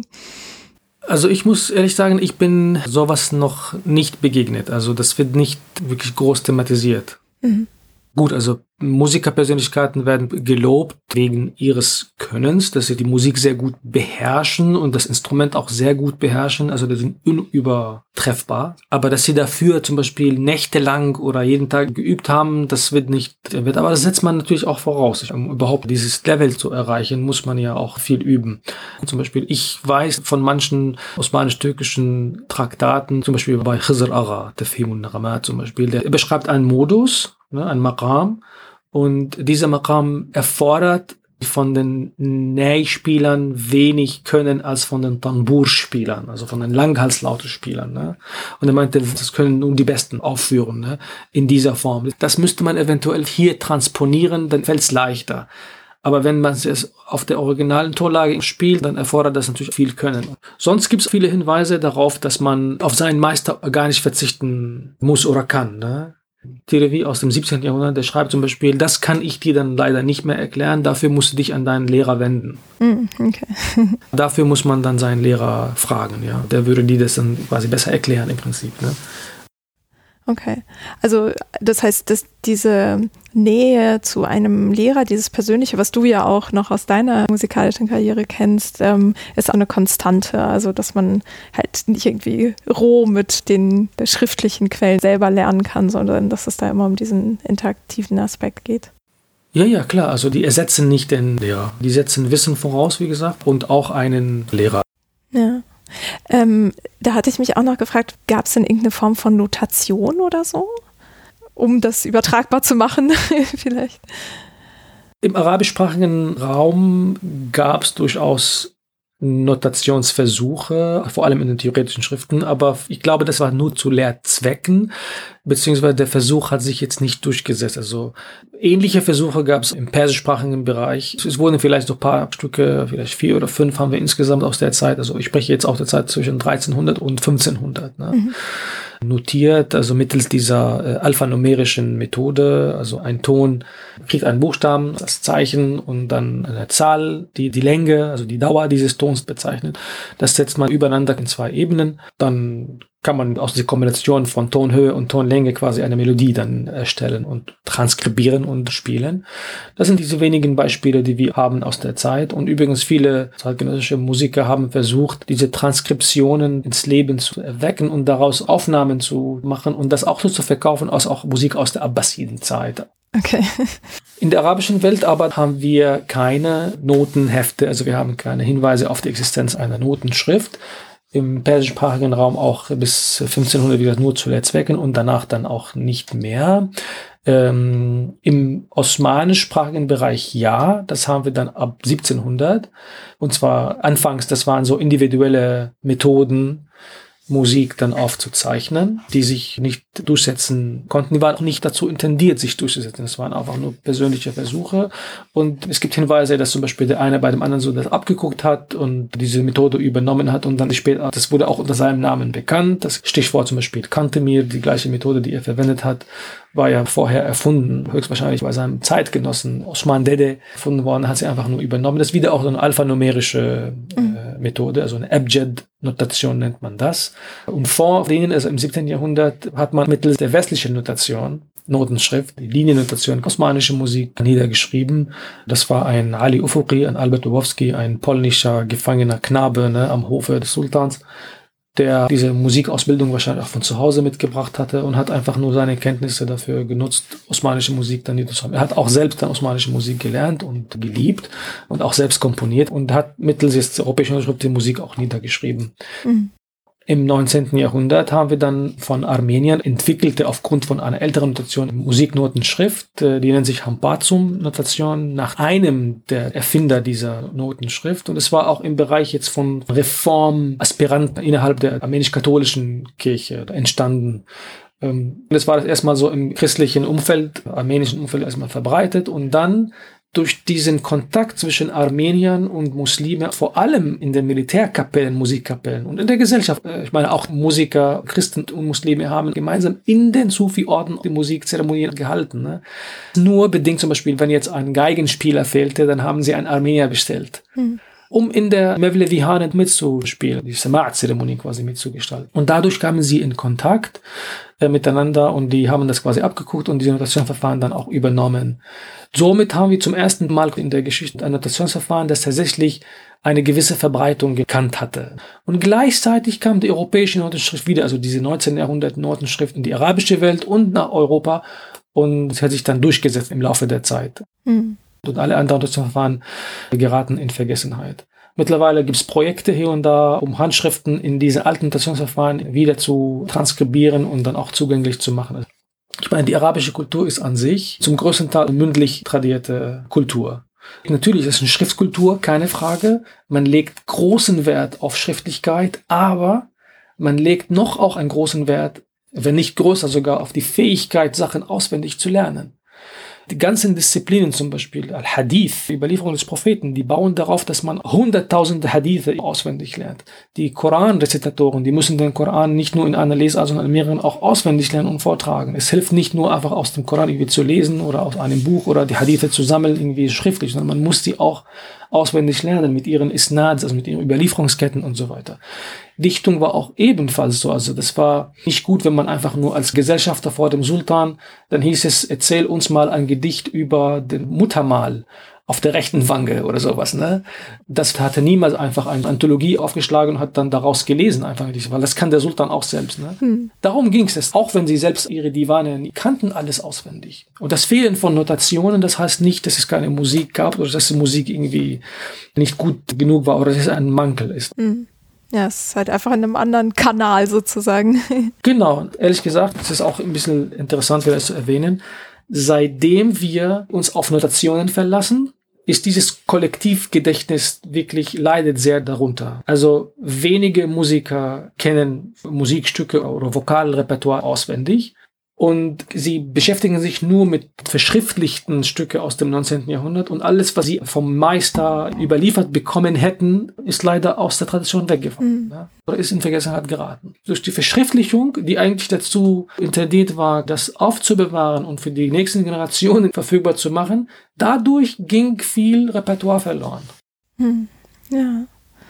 Mhm, gerade auch, wo du Repertoire sagst, gab es eigentlich irgendwie sowas wie, was weiß ich, The Greatest Hits im 16. Jahrhundert, die jeder Kanonspieler irgendwie drauf haben musste oder so? Also ja, wenn man jetzt diese Liedertextsammlungen anschaut und feststellt, dass jetzt die eine aus Damaskus kommt, die andere aus Aleppo und die dritte aus Kairo und man findet über Jahrhunderte hinweg das gleiche Lied wieder mit den gleichen musikalischen Angaben, also mit dem gleichen Modus und dem gleichen Rhythmus drin enthalten, dann ist es ein Beweis über die überregionale Dimension. Ne?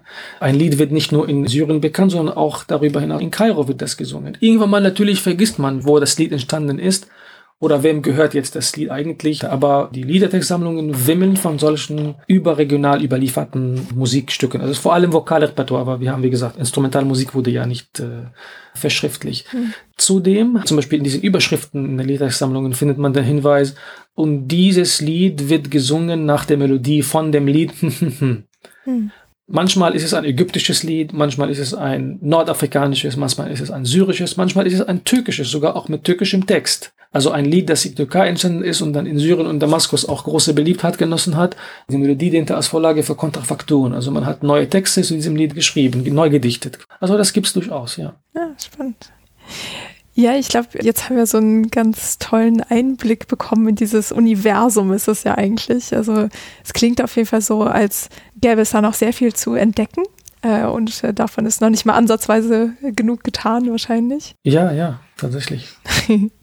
Mm, hast du noch irgendwas, bevor du uns mit deiner Musik verzauberst, was du den Zuhörenden gern auf den Weg geben möchtest oder vielleicht irgendwie noch erwähnt haben magst, weil wir es unterschlagen haben? Vielleicht Appell an die Wissenschaft, vor allem die aus derselben Kultur stammen. Türkische, persische, arabische Kollegen, die sich mit Musik beschäftigen, dass die Quellen, wie wir das auch gerade festgestellt haben, die sind vielfältig und es gibt viel zu entdecken und ich fühle mich wirklich sehr alleine in diesem Fach und in dieser Disziplin vor allem. Also die Art, wie ich zum Beispiel jetzt auch Forschung treibe, also philologisch orientiert, ich arbeite mit den Quellen vor allem, das machen leider sehr wenige aber leider nicht genug, um the big picture zu verstehen. Ne? Ähm, ja, vielleicht an der Stelle tatsächlich einfach nur, es gibt noch viel zu entdecken und äh, Mut möchte ich aussprechen, dass die probieren. Ne? Ja. Ja, das ist auf jeden Fall ein sehr schönes Schlusswort. Ähm, dann möchte ich mich auf jeden Fall jetzt schon mal für die ganzen tollen Einblicke und Ausführungen bedanken. Ja, also vielen Dank für die Einladung. Und äh, was ich jetzt spielen möchte, ist, ähm, ich werde improvisieren. Mm, okay. Also eine modale Improvisation halt. Das ist die Musik, die ich spiele, quasi meine Musik, aber die baut natürlich auf dieser Maqam Naram-Tradition und werde dann zwischen verschiedenen Modi modulieren und mich bewegen und befreie mich von den Zwängen, also von den Regeln der Modulation ist aus der theoretischen Literatur, sondern versuche mal das auf eigene Art nochmal zu kombinieren. Ja. Ja, toll. Genau, Dankeschön schon mal im Vorfeld dafür und äh, viel Freude beim Hören. Danke.